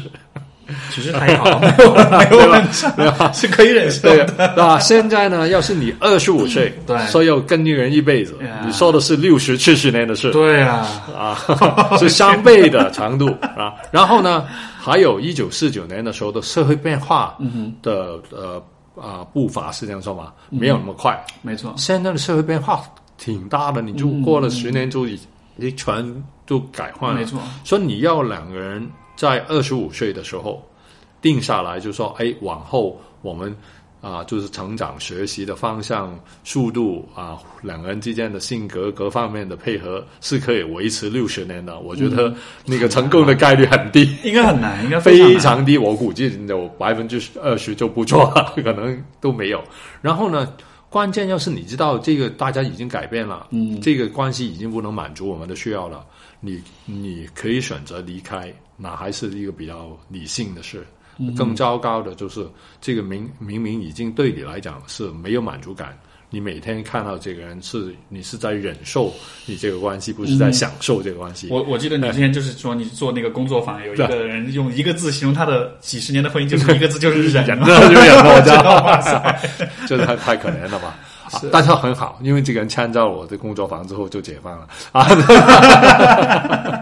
啊！所以我估计我们现在要要处理的就是这样的一个啊，就是要尊重个人的选择啊，因为我在在听你这个节目的的朋友里面啊，那肯定不同的人都有啊，有肯定有些人呢就是比较适合在很稳定的，对就是同一个人一一辈子生活，然后他尤尤其他对那种爱情啊啊什么那种啊 happening 啊，没有太高的要求的话，那是没有问题的，那可能也是可以生活的很好。是但是呢，我觉得有些人就是他觉得自己在里面就非常的郁闷，很得不到满足感，然后呢也没有成长啊，然后呢就这个自我的呃意识好像每一天就给那个生活把你整个人磨平了，嗯我觉得那个是非常可怕的这种过程嗯啊。其实应该想象，诶，要是我离开这个状态。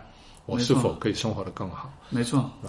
所以而且而且，我觉得这样的，你知道吗？很有趣。其实你在描述这样的一种人的时候，我会觉得，似乎很多很多的我的来访者其实都是这样的，是啊，因为他们才是具有反思和这种想要改变的愿望的这样的一些人。如果他们自己觉得 OK 的话，他其实不会想这么多。对啊。但是就是，但是我觉得这里面可能有一个很大的挑战，就是说，比如说一段关系、一段婚姻，呃呃，而且而且我觉得有一种很有一种很常见的状况是，有很有有很多人他是那种大一的时候谈恋爱，然后直接就一口气谈到结婚生小孩，嗯然后才来向我求助，告诉我说这个婚姻走不下去了，我我想要，嗯。呃，然后然后而且很有可能是他在之后遇到另外一个人，嗯。然后他才发现，原来我是可以用这样的感情去和这个人相处，这个和我之前跟我老公、跟我老婆相处是完全不一样的。对。啊，我就然后就很有趣，就是说，我就在想了一个问题，就是说，可能有许多人，比如说，当很多听众你在听到这个节目，其实你自己明白，我可能是这样的一种人，我可能现在的关系是，嗯，但是他就会很害怕，不敢去做这种改变。那就像前面我们所说的，不敢去和别人有不同，嗯，因为他太害怕，万一和别人不同的话，会有什么样的代价，嗯，对吧？就是这个好像是一个。嗯现在为止，我也不知道怎么办，或者说，我也不太知道有什么很好的角度去看待这个这种这我种。我估计里面有几个主要的角度啊、呃在中国嘛，我估计啊、就头一个观点，在西方可能认为可能比较重要的是一个跟啊、简单来说，他们就是一个 religious spiritual 的，就是跟宗教啊、或是一个心灵的层次，或是你不用跑到心灵宗教那个领域，你就说那个我们就是 existential，、这是一个实传的层次。然后那个呢，简单来说，无论你说它是宗教、心灵或是实传，其实它基本的就是说，就是在你生命里面最重要的、最核心的那个结构是什么？嗯，那里面再再更简单一点，就是你生命生活是为了什么？嗯，那对很多人来讲呢，其实他连这个问题都没有问过，因为很多人不去问，是因为诶。听起来好像是一个哲学的问题，嗯、我也不是哲哲学的，呃，我就不用问生命为什么，反正哦，毕业了找工作了赚钱了，那就不用再问。对。但是呢，我我因为我在那个大企业里面做很多这些顾问的工作，最近这啊、几年呢，也给那些专门给人家做投资策划的人做培训，然后。我去年就啊，就两年，就一年半之前、啊，我就在一个叫啊，就是的投资啊策划学会，给他们年会做一个一个报告。那里面其实我提到的是一个很简单的概念，就是人大家都做啊投资策划，那投资策划里面有一个假设，就钱越越多越好。嗯嗯那那个假设呢，其实就是连在投资领域里面都不一定对，因为我就问。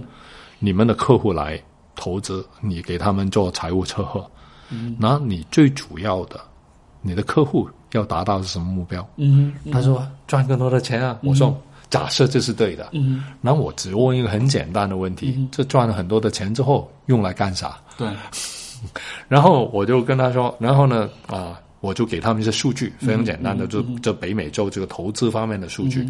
投资方面的数据呢，就看大家都知道了，中国整体啊，中国的老百姓，他们那个储蓄的习惯比西方人要好，嗯，所以我们花的钱啊，相对我们储蓄了，整国国家的储蓄率很高，嗯，那里面有好处，好处呢就是我们的，嗯，我们每个人的就负债比较低，然后呢，我们有一定的那种所谓财务的安全感，但是也有个不好处，就是我们不花钱了，所以呢，那个所内部的市场就没有那么蓬勃。啊、西方人呢，他是反过来的花钱太多，那那个不是我的主题，那主题就是说。钱是用来干啥的？嗯，然后呢，我就跟他们问了一个问题，就是很简单，就巴菲特啊、中国人都知道了。对那巴菲特是全球可能是赚钱最最多、最成功的人之一。那他怎么处理他的钱呢？嗯，啊，像他年龄已经大了。嗯，那年龄大之后，他的钱在他出去世之前都花不完了。嗯，那在他没有花完这钱之后之前，他能得到最大的满足感是什么呢？啊，其实我可以跟你说，巴菲特做的事，我也很有意见 啊。这是因为你既然有这么多的钱，也愿意把它花出去，那肯定可以有更好的方法。他没有想啊，大家都知道了，他把百分五十的资产捐了给那个呃呃 Gates 盖茨盖茨基金会啊盖啊盖茨基金会。对，然后我就说，并这并不是一件不好的事，大家都同意、嗯啊。你把钱捐了基金会，做一些对人类有贡献的事，他绝对不会是这么不好的事。对，但是我要是做一个财务策划的人，我就会问：要是他是我的客户，他来找我，就跟我说跟我说啊，现在你是我的我的财务策划的顾问，我现在就有这么多钱啊，就就几百亿的美元，那。要是我愿意用它来做一些对人类有贡献的事，除了给盖叔基金会，有没有更好的方法？大家没有想啊。其实你就想一下，肯定有啊。怎么可能想没有想到？啊是那为什么巴菲特也没有去做呢？就是因为里面你要去再想的话，它需要更多的信息，它需要放进更多的努力啊。然后呢，当然他把这个给了盖叔的话，可能就说：“哎，这个我好朋友，他大概已经想通了。像他这么有钱的人，他的钱就是放到这东西上面去，那大概不会错吧？啊，然后呢，他实质没有真正去好好的反思。另外呢，也有一个很重要的概念，很多人都不知道，就是当你的钱像巴菲特那么多的时候，你的钱对你的意义已经不一样了。对，要是我把他的钱一小部分交给你，然后你会想的很详细。其实很简单，基金会就是这样的，基金会有一大笔的钱，其实具体怎么用，基金会人可能不知道。然后我们去申请项目的人，哎呀，我这个哪里一百万、两百万，那我们怎么用，我们就想的非常详细啊。是是是，啊，所以里面我们就发现钱这个东西呢，里面有一个很重要你要解决的问题，就是我有我有钱之后，我愿意做什么？没错，然后呢，要是你的钱已经让巴菲特那么多了哈，那你钱怎么用？那中国的另外一个很好的例子是马云，嗯，那马云的钱现在也不小了。那马云的钱用用来干什么呢？我认为马云用钱的方法，他是思考比巴菲特更详实。嗯啊，所以呢，他是有很多不同的方向，是需要引起社会不同的转变啊。你可能认同他的做法，可能不认同，但是起码他是按照自己的兴趣，他的他的一种方向指标来用得到他的钱。所以我们就简单啊，回到我们原来那个课题，在我们生命剧本里面，嗯我们要跟人家不一样。就很很多东西，我们因为您没有想到嘛，你说哎，毕业之后去找份工作，那工怎么样算好的工作呢？收入高的就是好的工作了。对，然后就是收入高之后是代表什么呢？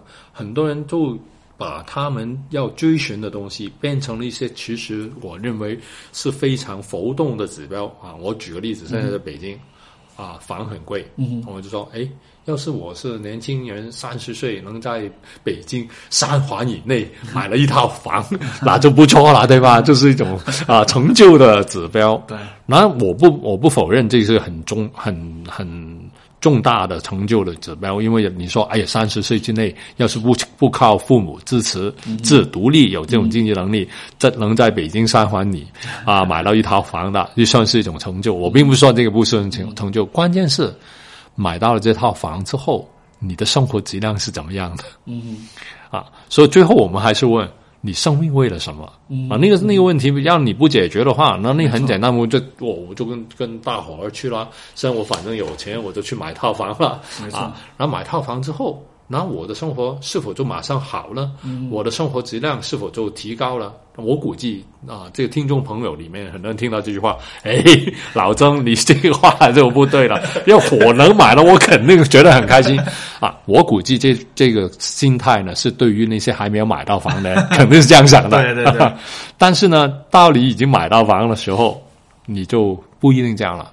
其实我们在人生里面，大部分追寻的目标都一样的啊。过去钱钟书呃一个叫《围城》的，大家都、都都听说过。它里面说婚姻就这样啦、啊就是很那层啊，在里面呢要愿意出来，没有进去的愿意进去因为你还没有得到的时候，你就想象这些东西肯定是好的啦。嗯啊，但是当你得到之后，你就咦，这是否我真正需要的呢？没错啊，我们就这个没有弄清楚啊，所以呢，我我估计呢，最后我们无论说爱情也好，说你就生活态度也好，其实我们要没有弄清楚，其实你生活是为了追寻什么，什么是在正你真正在乎的事，那个没有处理好呢，其实你往后做的很很多人就一辈子做了很多事，哎呀，我就赚钱啊，然后我就比如说我是我我在中国的这社会里面有当官啊，有提升啊，就很多人都往这个方向去，这东西都没有什么不好，它本来就嗯啊，我们也不是说哎这东西你就不用去啊操心，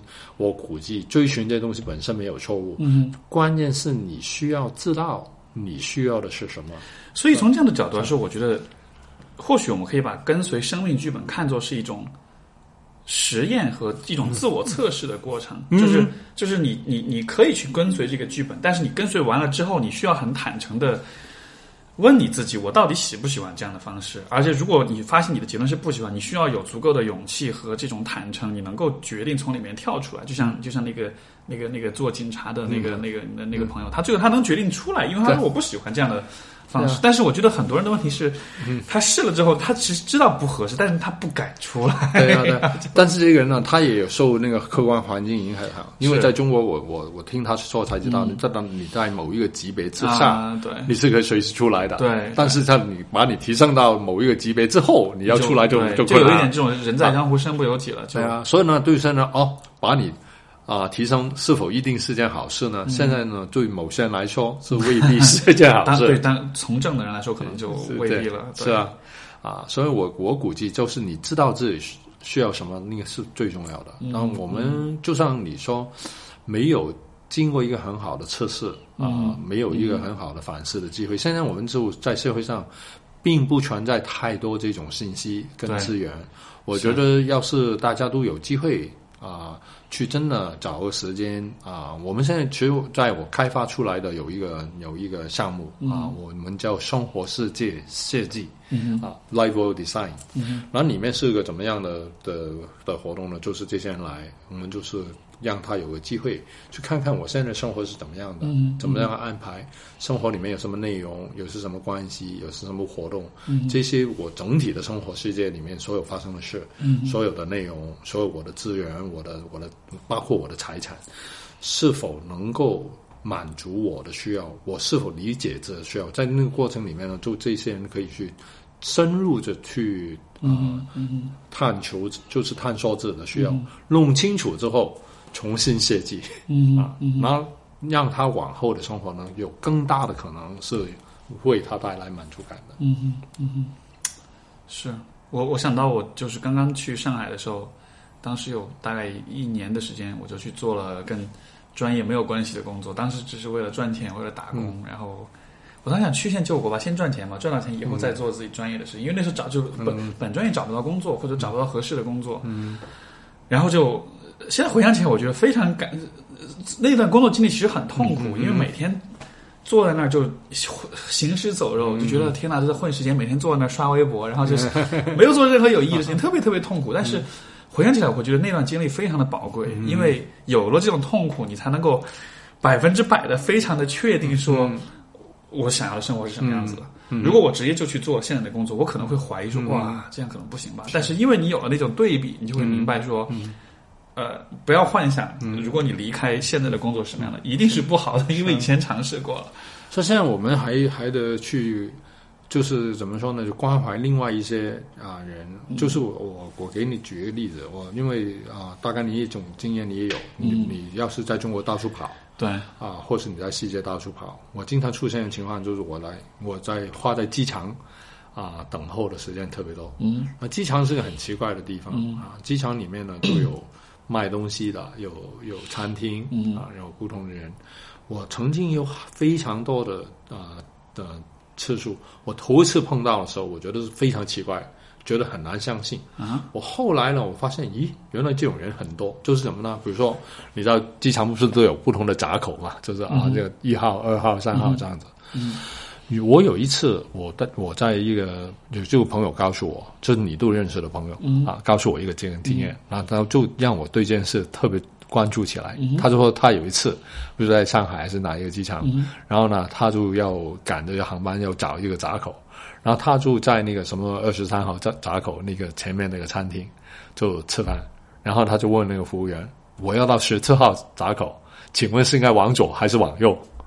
然后服务员跟他说不知道。哦然后呢，他但是那个服务员呢跟他说不知道的时候，并不是说对他有不礼貌或者我不愿意帮助你，啊。你不要浪费我时间，不是那种，他是你看着他表情，他是他是真的不知道。啊，然后他是挺事业，但这不好意思，我我是愿意帮助你的，但是我也真的不知道。然后你就想，这个人在这边上班，对啊，他在二十三号出口的那个上班，他来的时候肯定经过其他闸闸口，他其实没可能可能没有想过，哎，嗯那个是什么呢？对，就是这种生活态度呢，现在很多人都有。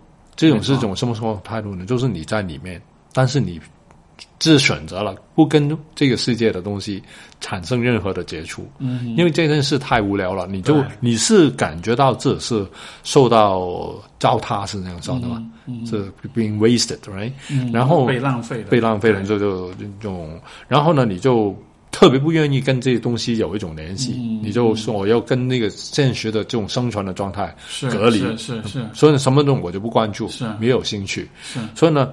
你就问我那东西，我不是不喜欢你，不是说你你问的没有礼貌，我就真的不知道，我也不感兴趣。嗯所以里面有一个很重要的生活里面不能失去的一个什么呢？就是兴趣。嗯好奇，或是说生活的热情。像我就碰到最可怕的是什么人呢？就是你他生活里面他什么都不感兴趣了，对，对什么都不好奇了。我觉得，因为因为我觉得，就是当一个人很自以为是的时候，他认为他什么都知道的时候，他生活就会就像比如说，我想起有我也有过这样的生活阶段，比如说，我记得一个阶段就是我刚刚开始学心理学不久的时候。我一下觉得哇，我这些全东西全部都学会了，我什么都懂了，我对于人我都看透了，然后突然觉得哇，人生活造物。但实际上后来就遇到了很多很多比我更厉害的人，比如说你，所以才让我知道说，才让我知道说，OK，其实人外有人，其实你还有很多不懂的东西。就好像是那种，我觉得但凡一个人如果他很自以为是，包括他很自大。呃，很傲慢的话，嗯，他的生活多半都是很痛苦的，是啊因为实际上对他来说，没有更多的人能给他带来美感、带来新鲜感的东西了。是啊，我我估计现在我认为这非常幸运的，就是我现在已经今年六十二岁了，但是呢，我认为我对生命这种好奇啊、我对不同事物的兴趣，让我每一天都是生活在一种开放的空间里面，然后呢，都充满 happening，、就是很简单，就每天就哪怕我就是去啊、买个早饭，或是坐啊、就一啊、打一程的公交车，啊，或是只是在那个啊、附近的地方啊、溜达一下，都随时有事发生。但是我没有期待有什么事发生，有些时候呢，就我我出去跑了一圈，没有什么事，也有些时候呢，你就在那个很短的一个时间里面，就有不同的事发生。嗯啊，所以呢，那个是要是你有这种态度的话，生活其实永远都是多姿多彩的。然后你就是找你跑出去，就我不能，我其实不用我今天跟你在这边聊天，嗯啊，然后呢，明天会怎么样？我会碰到一个不同的人，啊，我我就发现这个啊，就是那种是个真的非常开放的啊一个世界。比如说啊，明天我可能就会看到一个人啊，那个那个可能就是一个我啊已经认识了很很多年的人，嗯但是呢，我从来没有用某一个角度去看他，或是没有从某一个角度去跟他连接。对，然后忽然之间，你跟这个人说起这件事来，诶，产生了一种新的连接。嗯所以这个你认识了好像十呃十几年的人，忽然之间就变成了另外一个人，这个关系呢变成了另外一个关系。嗯啊，但是很多时候呢，我们都没有这种嗯啊好奇。我觉得我的生活由于是已经内容太丰富了，有些时候我不是没有好奇，就是没有时间。但是呢，有些人呢，就是比如说，哎，我交了一个朋友哦，十几二十年，然后你发现，哎，原来你有这样的经验，我都不知道啊。啊，对对对，啊，原来你对这东西很感兴趣哦是，我都不知道。对我去年就有一个很有一个经验，就是我在本科的时候，嗯一个同学，就是我们都是室友嘛，我们原来住同一个宿舍，本科毕业之后，我们一一一块住了一个地方啊，一块住，然后都是当时来讲在本科的时候最好的朋友、啊，读研的时候也是最好的朋友。嗯我我去年呢有一次到他家跟他聊天，说起中学的时候一件事。嗯原来我跟他中学的时候同时参加过一个啊、志愿者的团体，，OK，他也参加，我也参加，是不同的的组组群。嗯所以呢，大家没有知道。然后呢，那天说起来，他呢，我就说，诶，我跟你认识四十年了，为什么这件事是超超四十年前？那为什么这件事你从来没有跟我说过？哎呀，他说，那我们当时在在进了大学的时候。他同学们都没有说起中学的时候做什么志愿的那种志愿者经验，所以就没有啦。然后，然后当时，然后我们说起来，然后我们之间还有就共同的朋友，啊，就是，然后更更更逗的，就是我跟他说完了之后，那天晚饭我就去看到那个当时跟他一块做这件事的人，然后我说：“哎，你猜我今天下午跟谁见面来？”然后发现那个世界哦，原来这些人都是互相有联系的。但是我就发现，哎。这些朋友，我认为我已已经认识他四十年，他什么我都知道了。嗯，其实还是有一些我不知道的部分。没错，所以那个对我的启发特别大。我现在就不能假设有一有一个人。我认识了很多年之后，我就其实什么都知道了。嗯，我现在呢，你我不知道你也有做这种关系的工作坊，对吧？其中有一个很简单的练习，我们啊可以给那些就是谈恋爱很多年或是结婚很多年的那些 那些 partner 那伴侣做的，就是叫他们好今天啊回去你们做一件事啊，下星期来报告是什么呢？就是在这个星期里面又发现一件关于你的 partner 的一件事，是你过去不知道的。就会传对对是。是是是，吧？这样子呢，就让他们哎，要重新的用观点去看这个人啊。我最近读到一本书，就是叫做《Change Change Change Your Question Change Your Life》，就改变。我不知道你有没有听说过，就是还是那个 Philip 呃 推荐给我是吧？是吧？OK OK。然后就是他呃蛮有意思的，就是他就说，就是 Change Your Question Change Your Life，就是改变你的问题，改变你的生活。他的意思就是说，人们为什么会在生活中感到？困扰感到痛苦，就是因为你们提出的问题是不对的。嗯啊，比如说当，比如说，比如说你在工作上遇到一个呃挫败了之后，然后很多人问自己的问题：我为什么会搞砸？我我为什么这么失败？但是这个书的作者他说，你问的这个问题是不对的，你应该换一个角度来问。你应该问，我能从这当中学到什么？或者有没有其他的角度来看待这样问题？就是说，他的他的核心的观点就是说，其实，嗯。呃，我们面对生活是有两种不同的模式，一种呢是一个 judger，就是一个判断者、批判者的模式；，另外一种是 learner，就是一个学习者的模式。然后很多时候我们问的是那个批判者的问题：，你为什么没有做对？你为什么失败？你为什么不怎么怎么做？学习者的带着学习者的心态，我会去问的是：，我可以从当中学到什么？包括关系里，比如说发生两个人发生矛盾，我可以。通过这件事情，我可以了解到关于对方的什么事情，我可以学到什么关于对方，我可以怎么去看待，呃，我可以怎么做能够让这个状态变得更好一些？就是这两种模式。然后，嗯，当一个人的生活进入很糟糕的状态时，往往是因为他更多的时候是通过一个批判者的角度在看，所以他提出的问题最终也只能让他得到一些让他很痛苦的一些一些一些一些一些这种结论吧。所以说，就像你刚才讲的，比如说伴侣之间、夫妻之间。时间是相处了很久，大家有很多的怨言，所以每一次我们跟彼此互动的时候，我们想的都是我要怎么样找到他身上的缺点，我要怎么样找到他，找到他的漏洞，这样我就可以说他，而不是说是这个人虽然我很了解他了，但是有没有什么我不了解他的东西，有没有什么我没有发现的事情？所以我觉得就是这样的一种转换，从一种批判到学习到好奇的转换。这可能是一个完全同意。我我估计那个是跟知行意境的原则也很类似嘛，因为我们并不是说要找出问题在哪里，我们没有兴趣知道问题在哪里，我们只有兴趣知道你有什么需要没有得到满足，怎么样才能更满足？没错，那个就是我们最认为最有意义的问题。那里面就是找出，首先我要了解你需要什么，然后呢，我们就找出有什么其他方法。所以。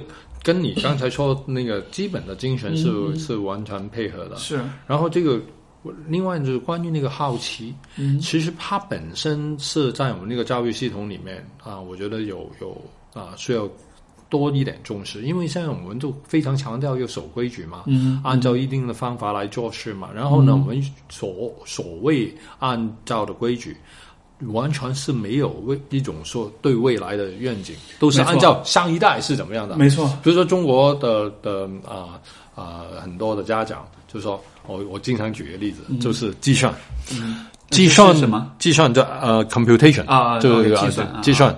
嗯，计算呢，全球最厉害的都是东亚国家了，肯定是中国、南韩对不对？就很厉害，新加坡、香港、台湾。对。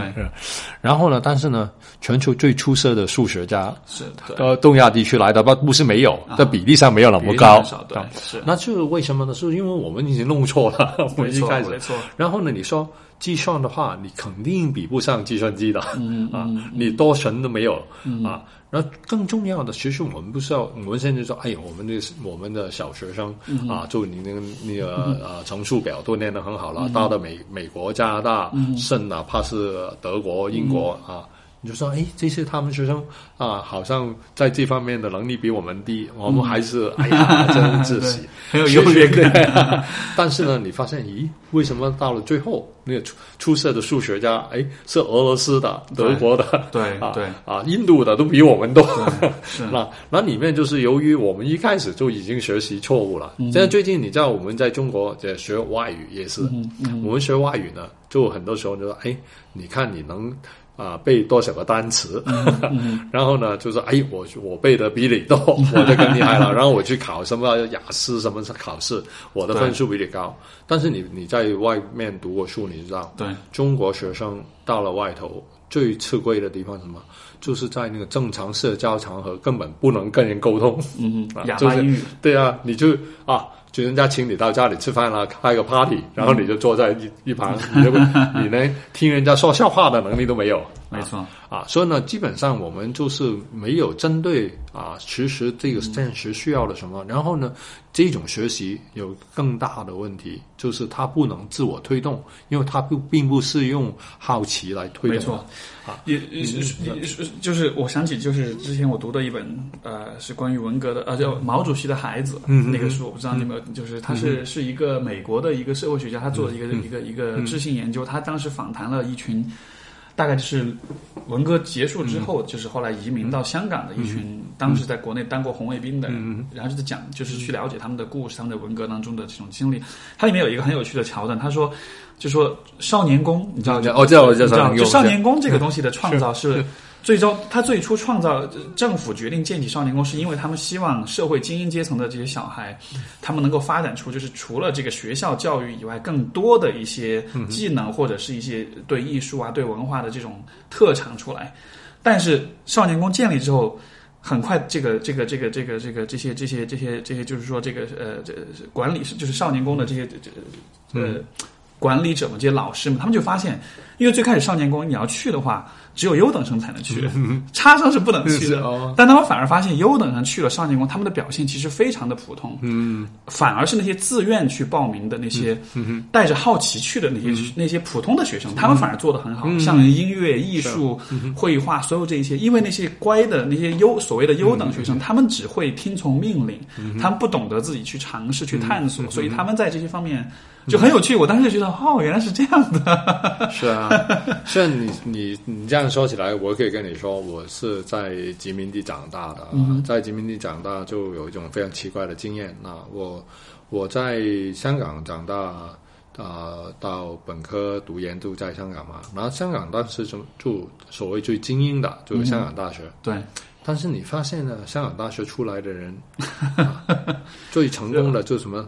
啊，当官去了，对 对，或是在那个啊，就是在企业里面啊，当一个高管啊，这样子。但是真正有有创意，做一些啊，跟别人不一样的啊，就开开拓出一些就是新的的警戒的人。其实并不多，嗯啊，他们都是精英阶层，可能是在政府啊，在在立法机构里面做。我我就说过去，哎呀，怎么立法会里面 啊，四分之一的都是，要不然是我同学，或者我就直接认识的人。啊，那个在这个这种情境里面长大，就像你说的，因为你。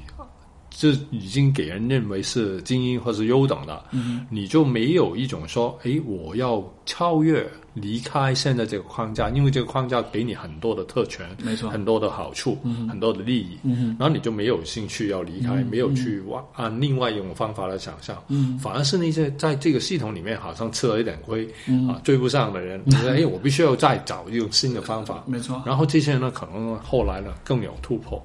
啊，所以呢，我我现在呢，就有有有时候我一方面我有一点我不能算是遗憾吧，啊，但是呢，就可以说，因为一辈子很多人看，哎，你就很幸运啊，就小小学到中学，中学都最最好的中学，然后你又大大学，大学又又读研这样子上去，就是由于你整个人生大部分都在这个里面。所以我到了后来，就最近这十几二十年，我我认为我是最大的啊、满足感，就是我确定了，我虽然是在加拿大的一个所谓精英的研究型大学，我就啊、决定了，我不要按照学术圈主流的方法去发展，嗯 我要做自己的东西。嗯。所以呢，我就啊、对于现在就那种那种张力很大，因为学校就希望，哎，你反正你当了教授，你是应该哎，对抓抓项目对。啊，就研究发论文。啊，那个我也做，但是呢，我认为那个并不是对我来讲最大满足感的，嗯。也不是对人类贡献最大的东西。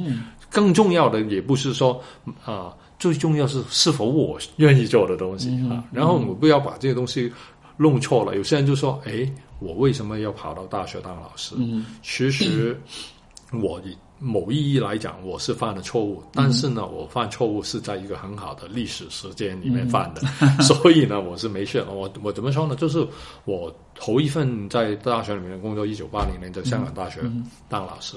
当时呢，在大学当老师跟现在在大学当老师是两种不同的事。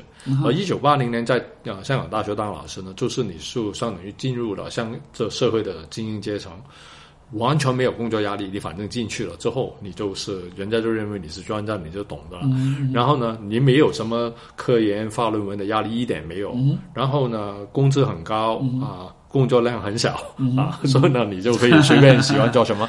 但是由于我是个喜欢食物的人嘛，所以我在那个时候我就专门去开发食物，我去啊继继续我的心理治疗的、呃心理咨询的个案，我去开发那些给精神病人的小组，给那个啊自闭自闭症或是孤独症儿童的小组，我就专门就啊，然后就那些什么约会约会啊恋爱的那个，那当时我有做一些人际关系的、啊、嗯对对对工作吧。是，Philip 就是那个时候认识我的是了，是是是。啊，我就在那个时候呢，就开发了那些。哦，对，Philip 之前也有上过我的节目的，是吧？就是那个我们那个听众朋友都肯定都记得，就他是同理心专家，对他写同理心的那个书对对对所以呢，当时他就来参加我的我的 那个培训嘛，那、那个时候认识的。对，所以当时呢，我就就就在做这种工作。嗯但是呢，后来到我到了啊、呃加拿大之后啊，诶，到了加多大啊，是研究型大学啊，世界级的 啊，就是这个排名前十几名。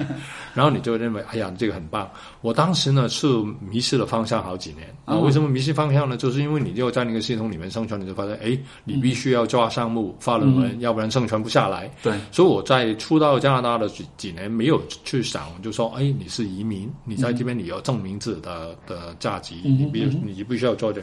所以我就在这你几年里面就基本上是迷失了方向，就像你在上海一样，哎，那个不能你为了生存要做了。那但是呢，当我经过了那个头几年拿到了 tenure 之后，我就说，诶，我我剩下的时间是否还要做同样的事？没错，啊，还是我应该去做自己真正喜欢的事。但是呢，有一件事，我就是为什么说啊，其实我的选择有可能是错误，就是因为大学本身已经改变了。嗯虽然我是我在香港是香港大学，到了到了啊、加拿大是在那个多伦多大学，也算是全国啊、最好的大学，嗯也算是一个精英的的机构。但是呢，其实大学本身，大学整体全球的大学，嗯在社会上的地位、市场的价值是在过去几十年一直下降的。没错，是啊，所以现在的，大学老师的市场价值在未来也是一直下降。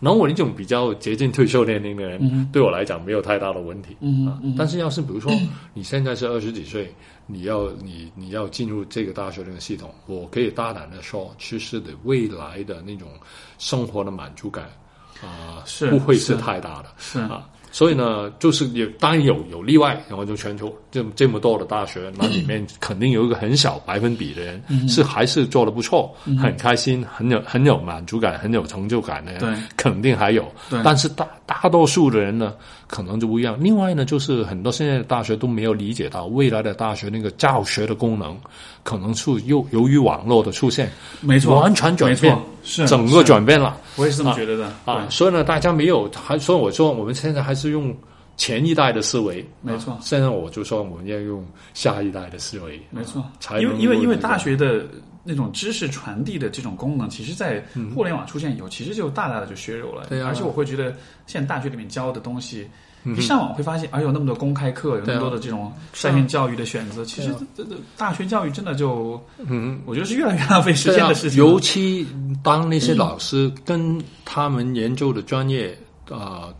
的现实已经脱节的话，没错，更糟糕。我我认为，比如心理学、社会学、社会工作这些教育这些跟人有关的专业，要是你已经离开了那种实质实物的环境，然后你就还躲在里面专门做研究，说不定你出来的结果跟那个现实发生的事已经根本上已经没有关系了。现在我们这个这个其实这种状态已经非常明显。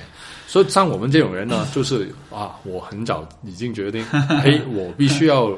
啊，定位在现实生活里面啊，我就生活的非非常的愉快。嗯，但是呢，要是你还是在里面啊，每天就想，哎，我要多发几篇论文啊，然后怎么啊，怎么样啊？嗯，啊，而且呢，那种好奇，并已经给一种非常功能性的那种目标取代了。我我认为，比如说你跟我虽然是做不同的事，嗯，但是我可以大。大概可以说，有我们这种人，这种人是什么意思呢？就是其实你的工作最主要驱动的力量是你的兴趣。嗯，当然，啊，是不是像现在你做这个，你跟我说也没有什么 经济的回回报，不明显，知道吧？不明显，就是就是兴趣，对啊。但是呢，这种兴趣给我们这种动力啊，然后我们呢，更重要的是，我们做这件事的时候，不不认为是哎呀真辛苦啊，现在又做这些无聊的事，是我们在享受这个过程。没错，没错。所以我我。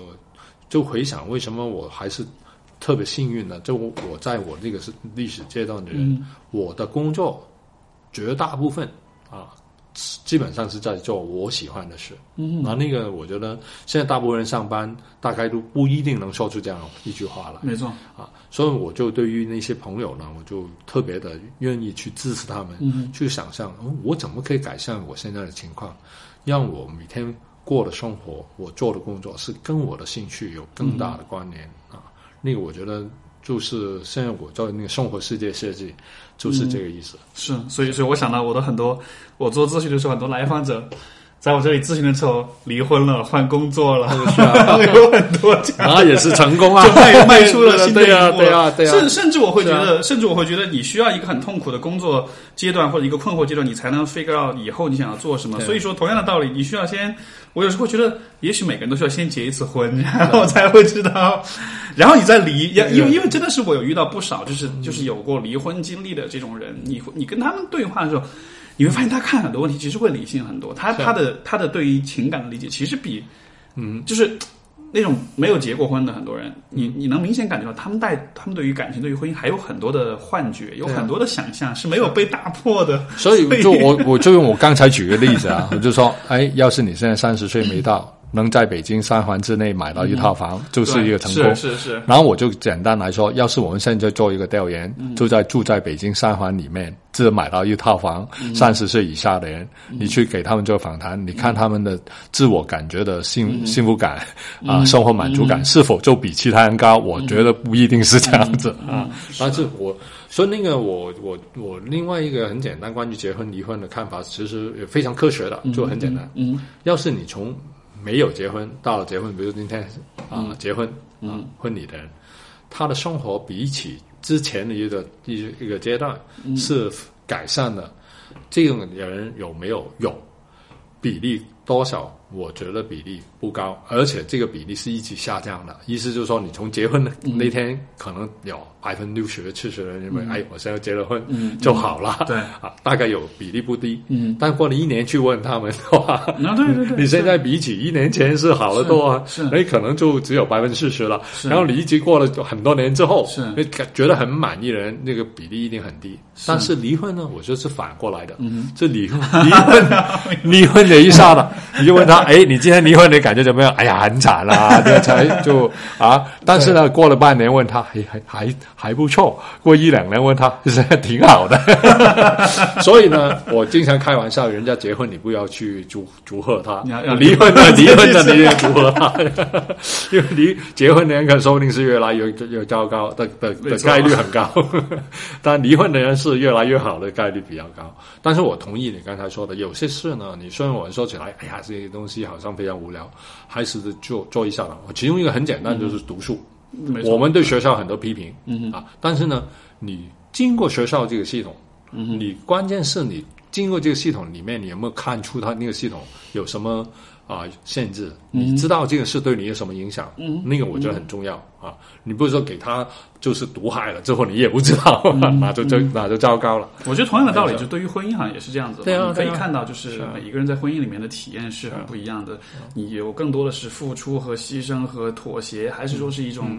我也遇到有一些一些人结婚了，他觉得很开心，虽然很辛苦，但他觉得有孩子啊，每天这个跟老公跟孩子在一起，就觉得我觉得 OK，那就很好啊，那说明这个游戏适合你玩。但是有些人结婚之后就。我我我就是之前有遇到过一个一个是朋友了，就不是不是来访者，然后就他就跟我讲，他是结婚十年了，然后她的老公从结婚之后的第一年就开始出轨，已经习惯性出轨十年了，嗯，然后就一直是这样状况。我说那那那那这对你来说，你难道不会感觉很痛苦？他说对啊，所以说他说我后来我也开始出轨啊，我们俩就都 就各自出轨就好了，然后这个婚姻就勉强维持下来了。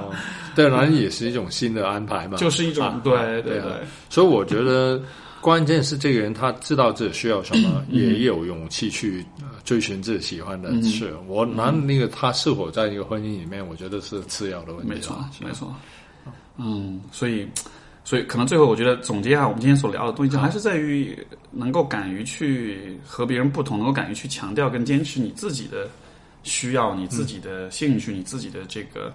呃，你喜欢的事情，可能这我感觉这好像是对于很多问题的一种解答，就是很我觉得好像很多的问题，从这样的角度来理解，其实都能够看到一些不同的这个方面吧。